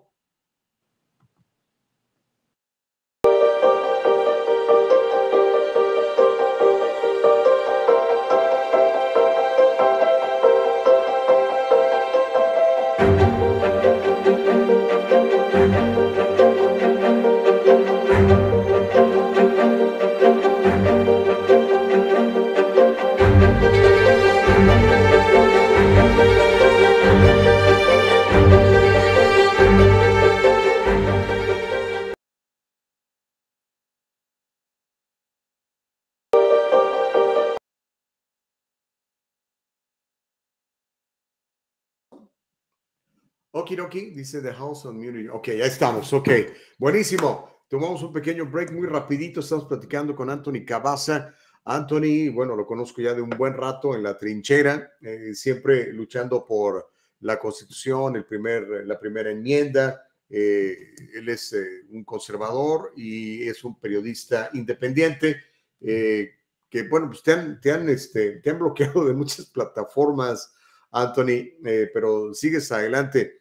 Cuéntanos un poquitito, ¿cómo has llegado hasta donde estás ahora eh, en esta plataforma de eh, el, American y de todo lo que estás haciendo en favor de, pues, de traer la verdad desde otro punto de vista y sobre todo, a pesar de, de que, digamos, no recibes el apoyo de los grandes medios de comunicación? No, sí, este, en el 2017 me salí del militar. Eh, era mi carrera de 11 años en ese entonces, aquí en los Estados Unidos. Y cuando me salí, la verdad no sabía qué era lo que quería hacer, pero sabía que se, quería seguir trabajando en ayudar a la gente, ¿no? En ayudar a mi comunidad. Entonces hablé con una prima mía que era enfermera. Este, me dijo, mira, ¿por qué no intentas trabajar en un hospital? Es muy bueno el, pago, aquí, eh, especialmente en el condado de Los Ángeles, para enfermeros. Y dije, bueno, pues le, le, voy a intentar. Obviamente, para los que saben, cuando se va a la escuela para ser enfermero, todavía hay como eh, prerequisitos que le requieren a la gente, eh, o sea, clases como inglés, eh, de matemática, cosas así. Entonces dije yo, bueno, lo que voy a hacer es tomar esas clases y ya cuando empiece las, las clases de enfermero, le calo a ver si es que me, si me gusta y si no me gusta, pues me cambio de carrera, es lo que digo. Entonces, obviamente esto era en 2017 y obviamente aquí en los Estados Unidos sabíamos que la política estaba, pero que sí caliente, amigo. O sea, acababa de ganar eh, Donald Trump, que no se esperaba que ganara. Era una persona que muchos pensaban que era bien odioso, bien racista. Entonces dije yo, wow, vamos a estar, pero que si... Eh, ser interesante la cosa con este presidente. Yo no había votado el 2016. A mí, la verdad, nunca me había importado tanto la política, especialmente en mis 11 años de, estar en las Fuerzas Armadas. Eh, yo solamente me enfocaba en trabajar, no me importaba tanto, no me llamaba tanto la atención en la política. No me gustaba tanto Donald Trump en ese entonces y no me gustaba tampoco Hillary Clinton me llamó la atención un poco el Bernie Sanders, eh, pero no lo suficiente, como acabábamos de, hablar, no lo suficiente para registrarme para votar y votar en las elecciones. Entonces, eh, durante ese tiempo es que empecé a ver que, o sea, la política estaba en cada aspecto de nuestras vidas. Cualquier cosa era politizada, ¿no? Eh, yo veía que la gente hablaba mucho más de la política. Yo había joven, o sea, gente anciana, gente de abuelos, abuelas, tíos, tías, todos estaban hablando, especialmente, yo veía como eh, mucho enojo en la comunidad latina, hispana, eh, porque acababa de ganar Donald Trump y la, la, el corporate media lo vendió como una persona racista, especialmente contra los latinos por unos comentarios que había hecho. Entonces, me llamó mucho la atención que la gente ya estaba hablando mucho más que jamás en mi vida de la política.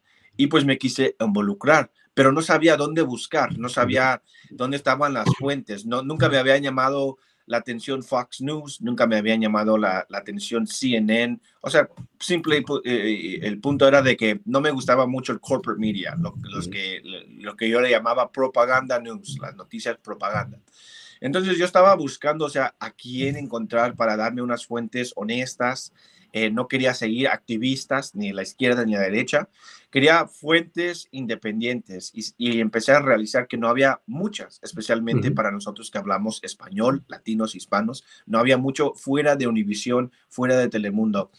Este, entonces me metí a las redes sociales para ver si podía encontrar un independiente por ahí, que era tal vez un poco más conservador, porque yo me consideraba más conservador, no necesariamente republicano, pero o sea, en mis crianzas eh, me considero más conservador, soy cristiano, eh, creemos las cosas cristianas, no, no somos tantos para la agenda eh, progresivas. Entonces, este, no hallaba un latino o una latina que hablaba inglés, español, que me pudiera este, decir las cosas como estaban. la, la, Entonces yo creí mi propia página y le llamé el Conservative Latino, porque pues así me identificaba, ¿no? Como un Conservative Latino. Y es ahí donde empecé esta etapa, este journey, lo que le llamo para, para ser fuente de, noticias independiente. Aunque me consideraba conservador, no quería identificarme ni de demócrata ni republicano, porque en ese entonces yo no pensaba que ningún partido se había ganado mi voto. Eh, no me gustaba ninguno de los dos partidos y aún hoy la mayoría de los partidos, o sea, eh, sigue igual, o sea, mis pensamientos. Es puro cochinero, Anthony, es puro cochinero. Es, un cochinero, la verdad, y a mí lo que me gusta, a mí lo que me llama mucho la atención es la gente, la comunidad misma. Cuando yo estoy viendo a padres salir a protestar, cuando yo estoy viendo a, la, a la gente común, eh, aunque yo no esté de acuerdo con su ideología, eh, como por, por decir, yo estuve cubriendo las manifestaciones de Black Lives Matter y Antifa, aunque sí hubo violencia, aunque sí hubo, o sea, cosas donde yo no estaba de acuerdo, yo respetaba de que había gente tan joven que creía en algo lo suficiente para poder salir a manifestar en los miles. O sea, era, era para mí algo nuevo. Nunca lo había visto, nunca había visto, había ido yo a una manifestación. Entonces, cuando yo me metí con ellos y empecé a hacer entrevistas, me fascinó mucho que tanta gente, hasta gente que venía de otros estados, llegaran aquí a California, específicamente aquí Los Ángeles, para manifestar. O sea, como digo, no estoy de acuerdo al 100% con la ideología. Este, muchos se, se identifican como comunistas o socialistas o socialistas demócratas. Esas son ideologías que yo no estoy de acuerdo eh, políticamente. Pero como digo, se puede respetar cuando pacíficamente, cuando, cuando salen a manifestar. Es algo que es garantizado, es algo que es protegido eh, bajo nuestras enmiendas, ¿no? Eh, contra, Bajo la constitución. Y es algo maravilloso ver miles y miles de personas salir a, protestar. Entonces, eso fue como eh, lo que me llevó a, crecer mi audiencia, mi plataforma, es de que yo solamente iba sin mi agenda, sin, sin, mis pensamientos, sin mi política. yo solamente iba y conversaba con la gente para saber ¿Por qué es que estás aquí? ¿Por, qué es esta manifestación? Y yo pienso que mucha gente le gustó eh, eh, ese, eh, esa manera de reportar, de que yo no iba con una agenda, yo no iba para decirles, pues tú estás mal o, o mira, ¿por qué no te conviertes mejor en republicano? O, o, ¿por qué no dejas a los demócratas? No, no, no, no se trataba de eso. Solamente yo llegaba con mi cámara, mi equipaje, mi micrófono, yo les hacía preguntas y pues ahí la gente puede decidir por ellos mismos si ellos están en favor o en contra de, eso. Se hace, se hace el diálogo libre. Mira, hay, hoy ahorita un, un, un, eh, un radio escucha televidente muy enganchado, se llama Raquel JMB GMB Raquel. Dice, hola Gustavo, quiero decirle que totalmente me ha decepcionado. Yo no pienso seguir escuchándolo. Bueno, este, luego sigue. La palabra, bueno, este es Daniel Negrete, dice, la palabra conservador pasó a la historia en el Partido Republicano, son puros mentirosos. Ah, Raquel insiste, dice, usted tiene este señor hablando solo de un lado sin hacerle observaciones. Eso no es lo que yo quiero escuchar de su programa y eso que ese señor no muestra con pruebas. Ah, y luego dice, bueno, pues Dios. Se, pueden, se pueden meter este, a, a, ver, o sea, yo tengo, eh, tenemos notas en español, tenemos artículos, tenemos, o sea, obviamente aquí no me puedo poner con papeles a demostrarles a todos, ¿no? Este, de todo lo que hablamos, eh, eh, pero se pueden meter, o sea, se pueden ir a visitar a elamerican.com y ahí la gente puede meterse para ver todo lo que cubrimos, cubrimos varias cosas, incluso eh, eh, cubrimos eh, noticias en, todo lo que es Latinoamérica, incluso España, cosas que acontecen en España. Entonces, este, si a la gente le gusta oír diferentes puntos de vista, pues se pueden meter Ah, y ahí pueden encontrar a ellos, pero si no les gusta, pues ni modo. no, no, les, no les voy a mentir para que les caiga bien. Exacto. ok, eso es lo interesante, ¿no? Y es lo que queremos privilegiar en este programa del diálogo libre, el diálogo libre, que podamos platicar con gente de todos los puntos de vista. Y yo quisiera que nuestra gente pues tampoco se, se encerrara, ¿no? Vamos a ser abiertos a escuchar los otros puntos de vista y a ver qué es lo que tiene el otro que decirnos. José David Cajina dice, yo soy de pensamiento conservador, pero apoyo a los demócratas porque desgraciadamente el Partido Republicano ya no es el de antes. Ahora está lleno de anti-inmigrantes y racistas, empezando por el ahora dueño Donald Trump. ¿Tú crees que Donald Trump es racista, Anthony Cavazos? Yo pienso que el término racista este, o sea, ya, ya, no, ya no tiene ni valor, o sea, ya, ya no significa, o sea, cualquier cosa ahora es racista. A mí me han llamado racista y, o sea... A mí también, no te preocupes. No, no, sí, a mí me llaman racista contra mi propia gente porque soy conservador o porque, porque quiero esto o lo otro, este, pero definitivamente yo pienso lo, lo que ha podido lograr el corporate media, lo que son las noticias grandes, es una narrativa de que Donald Trump fue anti-inmigrante, aunque, o sea, se, pudo meter mucho inmigrante bajo Donald Trump, o sea, seguían entrando muchos inmigrantes. Eh, lo que yo pienso es de que el mensaje es de que es anti-ilegales. Eso era algo que aún César Chávez, que eh, se considera como un activista muy famoso, histórico, que él peleaba para los, para los inmigrantes, era anti-ilegales. Y lo que pasa es de que aún usando ese término, y, inmediatamente hay como eh, una sensación que la gente ya empieza a sentir de que, wow, estás usando este término tan ofensivo, tan racista, lo que sea, de legal, pero lo que la gente no entiende, y eso es lo que yo pienso, tal vez los republicanos pueden tener un mejor mensaje, es de que el ilegal, la persona que está aquí ilegalmente, nosotros, aún como conservadores o republicanos, peleamos por sus derechos, pero no la manera de la que la gente quiera. En hablar de eso, eh, a lo que me refiero es de que el ilegal, para mí, hoy en día, y siempre uso este término, eh, esta semejanza, es como un esclavo. No tiene derechos, no tiene un sueldo fijo, no tiene un salario, no puede negociar sus, sus derechos, no puede votar, eh, muchos ilegales se mandan como a ranchos donde a veces ni los dejan salir de ahí. Eh, un ilegal para mí hoy en día en los Estados Unidos es un esclavo de las corporaciones que los usan, eh, los de, exploitan, no sé cómo se dice exploit en español, pero este, los, usan. lo que pasa es de que los usan solamente para poder crear más dinero para sus compañías y para ellos mismos. Entonces, a mí me gustaría ver una reforma muy grande inmigratoria.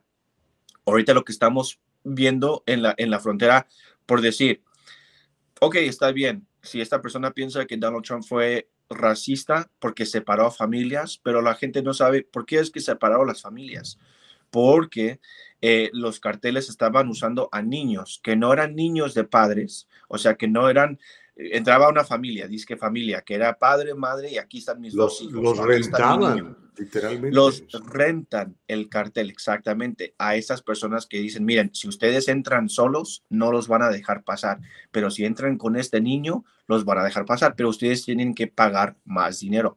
Yo cubierto la frontera lo que es la crisis en la frontera. Yo recuerdo que muchos periodistas se reían de mí cuando le empezamos a decir crisis, porque sí es una crisis, porque ya sabíamos que iba a haber un aumento que jamás en nuestras vidas íbamos a ver con el tráfico de humanos y de drogas que están pasando en nuestras fronteras. Entonces, si usted, para mí, eh, no se me hace lógico que una persona este, eh, diga, si tú eres anti-inmigrante, eres racista. Nadie es anti-inmigrante. Nadie. No, no puedo, yo, usted me tiene que enseñar un, un, algo que Donald Trump hizo que es anti-inmigrante, que, que, dijo, bueno, desde ahora adelante ya no vamos a dejar a ningún inmigrante pasar a los Estados Unidos. Eso nunca se hizo. Pero en combatir lo que es el tráfico de humanos ilegalmente, eso es otra cosa y otro punto aparte. Lo que pasa es de que mucha gente se empieza a enojar, quiere pensar lo suyo sin pensar lo que en realidad está pasando. Cuando yo estuve en la frontera, estuve hablando, me estaban enseñando eh, eh, la policía fronteriza, me estaban enseñando imágenes de lo que estaba pasando, las niñas que fue, son violadas. Eh, yo tengo más enojo como mexicano, yo, yo, yo tengo más enojo como mexicano hacia México por las cosas que dejan pasar en su país, que son carteles mexicanos violando a otros latinos, no hay más gran violador de derechos humanos en esta crisis de frontera que México y otros latinos. Y a mí no, la, y a mí no, la verdad, no me importa lo que piense un americano o otro latino de, de, oh, pues es que tú estás, tú naciste aquí en los Estados Unidos. Es por eso, no, no, no, no, no, señor. Yo sé, esto es definitivo veo los estudios, veo, las, veo los artículos, veo las notas, veo las noticias, desde de que esta gente está violando hasta niñas de 7, 8, 9 años. Y eso no son policías fronterizas americanos. Ustedes pueden pensar, ustedes eso son nuestra gente. Entonces tenemos que tumbar este sistema de tráfico, de trate de humanos y de drogas para mí, por eso, cuando esos activistas, activistas, dicen que les importa tanto el inmigrante, sea legal o sea ilegal, esas son mentiras. Lo único que el dinero que generan las ONGs. Lo, único, lo único que esta gente ayuda son a las corporaciones y estas corporaciones que donan dinero, especialmente a los demócratas. ¿Por qué? Porque ellos van a asegurar que la frontera permanezca abierta, de que haya ilegales por décadas y décadas de venir. O sea, eh, más ilegales han pasado bajo presidente Biden que jamás en la historia de cualquier presidente. Eso es increíble. Eso es cierto. Eso es, son números y ahí están. Mira, se nos está acabando el tiempo, Anthony. Se está calentando el chocolate bien sabroso. Hay un montón de comentarios. Denis Torres dice: Yo apoyo lo que dices, bro. Los demócratas sí que están perdidos. Dejen de ver la televisión. Daniel de Grete dice es mentira porque Trump canceló visas de trabajo a personas que venían con estatus legal. Lorenzo Esteban dice el problema es que llaman a Trump racista sin ninguna prueba, solo se basan en el speech que hizo años atrás. Evelyn Guevara dice, Gustavo, soy Omar, el cliente fiel de la 1020 y estamos aquí a los que no les guste lo sano, que dice que vayan a escuchar lo que a ellos les guste. Eh, Nuri dice, exacto, Consuelo dice, muy buenos días. Rubén Díaz, es bueno escuchar diferentes tipos de puntos de vista, aunque estoy a veces en desacuerdo con Gustavo, es bueno escuchar el punto de vista de personas que piensan diferente a uno. Suerte, Gustavo y Carolina, no todos los que votaron por Trump son racistas, pero todos los racistas que votaron por Trump, eh, no le entendí, pero bueno, los carteles no son México. Dice que Anthony recuerde que sí en México y Colombia hay carteles, es porque los drogadictos están en Estados Unidos. Magali dice, muy de acuerdo, tenemos una crisis en la frontera. Soy republicana conservadora, nunca votaría por demócrata simplemente por su postura por el aborto. Un cristiano no debería nunca votar por partidos que apoyan el aborto. Eh, Rubén Díaz dice, no todos los racistas votaron por Trump, pero todos los racistas votaron por Trump. Ah, ya entendí. Ok.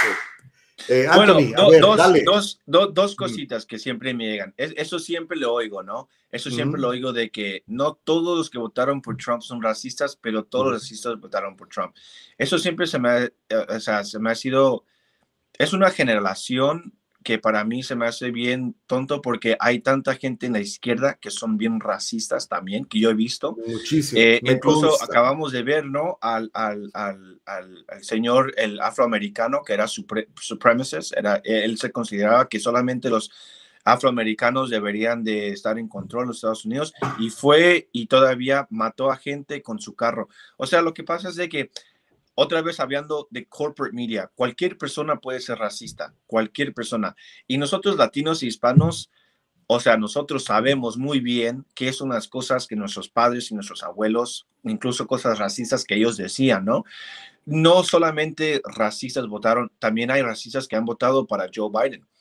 Este, eso, eh, eh, eh, para mí eso, entonces para mí eso era bien, bien tonto eso, pero Ok, eso es su punto de vista. Y el segundo es de que la persona que dijo, bueno, el cartel no estuviera vendiendo droga si es que los americanos no fueran tan drogaditos. Ok, pero nadie está diciendo que los Estados Unidos es perfecto. Incluso yo acabo de entrevistar a los que se llaman republicanos populistas, que ellos son, que, que, que ya paremos la intervención de otros países. Mira, por eso yo digo que para mí me gusta conversar con la gente. Yo no estoy aquí para venderles a ustedes a un partido porque los dos partidos, todos los partidos, they suck, bro. You know, like, o sea, ningún partido siempre va a ser 100% por nosotros como latinos. Para mí, prefiero yo como comunidad hispana latina proveer por nuestros eh, eh, lo que por nuestros derechos, lo que nosotros deberíamos de estar haciendo, no haciendo. Pero lo que digo es esto, estoy de acuerdo, amigo. No sé quién lo puso, yo estoy de acuerdo con usted. Entiendo de que para poder vender drogas tiene que haber alguien para poder venderles. Y aquí estamos en los Estados Unidos. Incluso el tráfico, el trate de niños que son vendidos a la prostitución, los Estados Unidos, si es que estoy correcto, es el país número uno del trate de niños traficados. Eso, esto es lo que pasa. Yo no estoy aquí para decirte, eres un mentiroso, no tienes razón. Hay, e, esto es un diálogo, esto es para poder hablar, para aprender.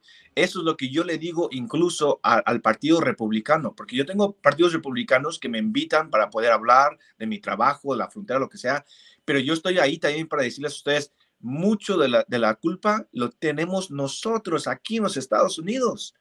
Eso es, entonces, cuando yo he hablado con republicanos populistas, ellos tienen mucho más en común con la izquierda, con los Bernie Sanders Bros, porque ellos no quieren ellos no quieren que los bancos sigan sacando a las corporaciones. Ellos no quieren que sigamos interviniendo en otros países, incluso Latinoamérica. Decimos, ya paremos de estar interviniendo, paremos de esas sanciones, paremos de, intervenir en cada país. Entonces digo yo, wow, aquí tenemos, o sea, incluso en, en, en diciembre, fui a Arizona para uno de estos eventos de republicanos populistas. Y ahí, en este evento, había tanta gente que votó para Bernie Sanders.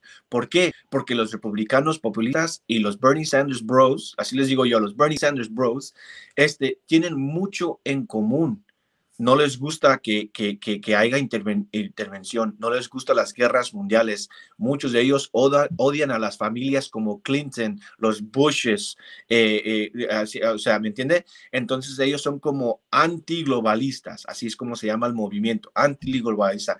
Y todo lo que es el trate de humano, las drogas, todo eso. Entiendo, hay mucho que los Estados Unidos también tienen que corregir.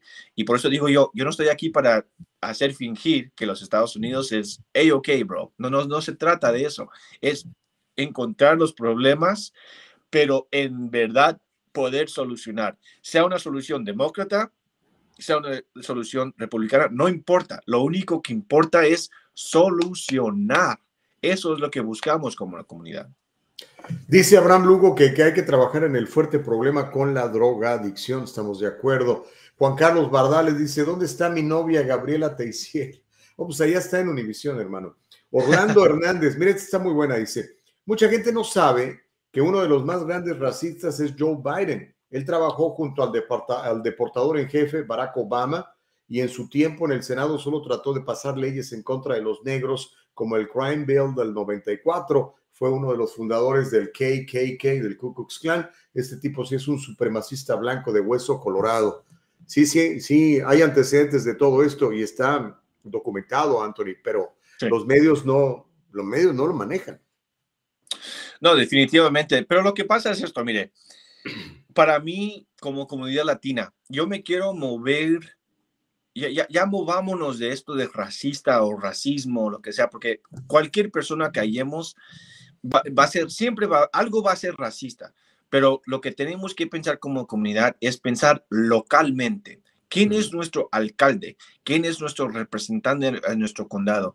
¿Qué es lo que está pasando aquí a nuestro alrededor que nosotros como comunidad podemos resolver sin la ayuda del gobierno? ¿Qué es lo que nosotros podemos hacer? Ok, como, como por ejemplo, cuando empezó lo de la pandemia, yo fui a, a Los Ángeles al centro de Los Ángeles y yo había visto una manifestación de la gente que vende raspados, que vende elotes, se llaman street vendors, no sé cómo se dicen. Eh, vendedores callejeros. Los vendedores callejeros, disculpe. Eh, y ellos estaban teniendo una manifestación contra el gobierno porque querían que, ellos también estuvieran encerrados en casa. Por favor, durante esos encierros no podemos dejar a nadie que, ellos, que ellos puedan trabajar.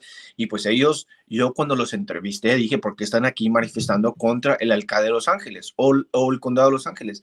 Yo decía, porque nosotros no, no nos van a dar nada. Nosotros tenemos que trabajar cada día. Nosotros no tenemos eh, salario, no tenemos de que podemos tomarnos dos semanas de, descanso. Eh, el gobierno no nos va a dar nada a nosotros. Nosotros no vamos a recibir estos cheques, estímulos del gobierno. Nosotros tenemos que trabajar. Y no había nadie ahí, amigo. No estaba ni Univision, no había Telemundo, no estaba LA Times. Incluso después de esta manifestación, de indocumentados, de, latinos, de inmigrantes que no tenían recursos para poder sobrevivir estos encierros, el LA Times quiso decir que esta manifestación de inmigrantes eran de blancos supremacists. Estos blancos vendedores de lotes y de helados. Y digo yo, y digo yo, qué payasadas. Y yo les mandé a LA Times, yo les mandé videos, imágenes. ¿Por qué nos llamaron a esta comunidad de inmigrantes que están luchando para poder sobrevivir. Entrevisté a una, a una mamá de tres niños que no tiene para poder pagar renta, diciendo, no, me cerraron mi trabajo, no puedo trabajar, este, eh, eh, y, y, tengo tres niños, ya llevo dos meses que me dicen que no ha pagado, que me van a sacar a la calle. Y es por eso que el gobernador, entiendo, el gobernador puso de que no se puede sacar a la gente eh, de los apartamentos y que, eh, o sea, tienen que dejar los tenientes ahí a, la gente. Entiendo. Pero lo que me refiero es esto, de que yo estoy en el punto de que a mí no me importa si eres progresista, si eres demócrata, libertario, ah, liberal, conservador, lo que sea. Yo no voy a estar aquí para cambiarte lo que es tu política, pero podemos trabajar juntos para, un mejor, para una mejor comunidad latina o hispana. Aquí estamos en California. Tenemos un partido, un solo partido. Es lo único que tenemos. Entonces, tiene que haber un cambio, pero el cambio tiene que empezar con nosotros. Tenemos que estar más informados, más activos eh, en lo que es la política. Ok. Híjole, ya, ya, ya son las nueve, ya nos tenemos que ir. Eh, nada más déjame leer esto que pone a uh, Hubcaps Lomita. Dice hay que buscar otros medios de comunicación aparte de Telemundo y Univisión porque a ellos solo les interesa mantener la gente entretenida con canciones rancheras y chismes de la farándula. Gacy dice al presidente Trump, no lo dejaron trabajar los medios, lo atacaron. Un periodista que se ensañó contra él fue porque Trump lo sacó de una sala de conferencias. Él trabaja en Izquierda Visión. Ok, bueno. Oye, Anthony, muy interesante este ejercicio que platicamos. Gracias por estar en nuestro primer programa del Diálogo Libre. Eh, agradecemos mucho tu presencia. Por favor, danos tus redes sociales y que la gente te siga en tu canal de Instagram, donde tienes cientos de miles de seguidores. no, sí, me pueden seguir en cualquier uh, red este, eh, social. Es casi el mismo en todos, solamente es mi nombre, Anthony, y luego Cabaza, C-A-B-A-S-S-A. Eh, ahí me pueden seguir. Como les dije, trabajo para la American. Somos ah, una publicación bilingüe, inglés en español. Tenemos notas, eh, eh, tenemos noticias, tenemos ah, entrevistas, todo, y todo es en inglés y en español. So, si gustan seguirnos también ahí, es otra fuente de, de, noticia que ustedes pueden meterse y ver todo lo que hacemos todos los días. Gracias por tenerme. Ah, antes de que te vayas, eh, se está conectando Caro Bustamante de nueva cuenta. Caro, si quieres saludar a Anthony y decirle algo. Hola. ¿Me escuchas? Hola Anthony, ¿cómo estás? Oye, una disculpa, tenía muchas ganas de platicar contigo, pero me dijeron que calentaste rico el chocolate, que se puso muy buena la conversación. Espero que nos sigas acompañando. Muchísimas, muchísimas gracias, Anthony, por tu tiempo, por el espacio y pues este es nuestra nueva casa y deseamos que así te sientas como tu nueva casa, un lugar donde podemos expresar nuestras opiniones libremente. Bienvenido y el, día que gustes regresar, aquí estamos. Y te prometo que ahora sí me, me quedo. Vamos a calentar el chocolate rico, Anthony. Muchas gracias. Gracias a, los dos. Gracias, Anthony. Un abrazote. Caro. Bye. ¿Cómo pues estás? Qué, bueno que alcanzaste a llegar al, final, estuviste acompañándonos una hora y un cachito, después te tuviste que ir a, un compromiso, pero ya mañana de 6 a 8 de la mañana, tiempo del Pacífico, para que la gente este, nos siga, ¿no? Así es, disculpen que, que ando con el cubrebocas, pero estoy en un lugar cerrado. Y aquí sí, todavía nos piden que andemos con cubrebocas. Ya saben, yo exagerada traigo doble. bien. Dime que haces combinación. Mira, Nuri, Nuri publica, dice, no más falsos canales de desinformación. Bendiciones. Programado. Señores, sigan adelante.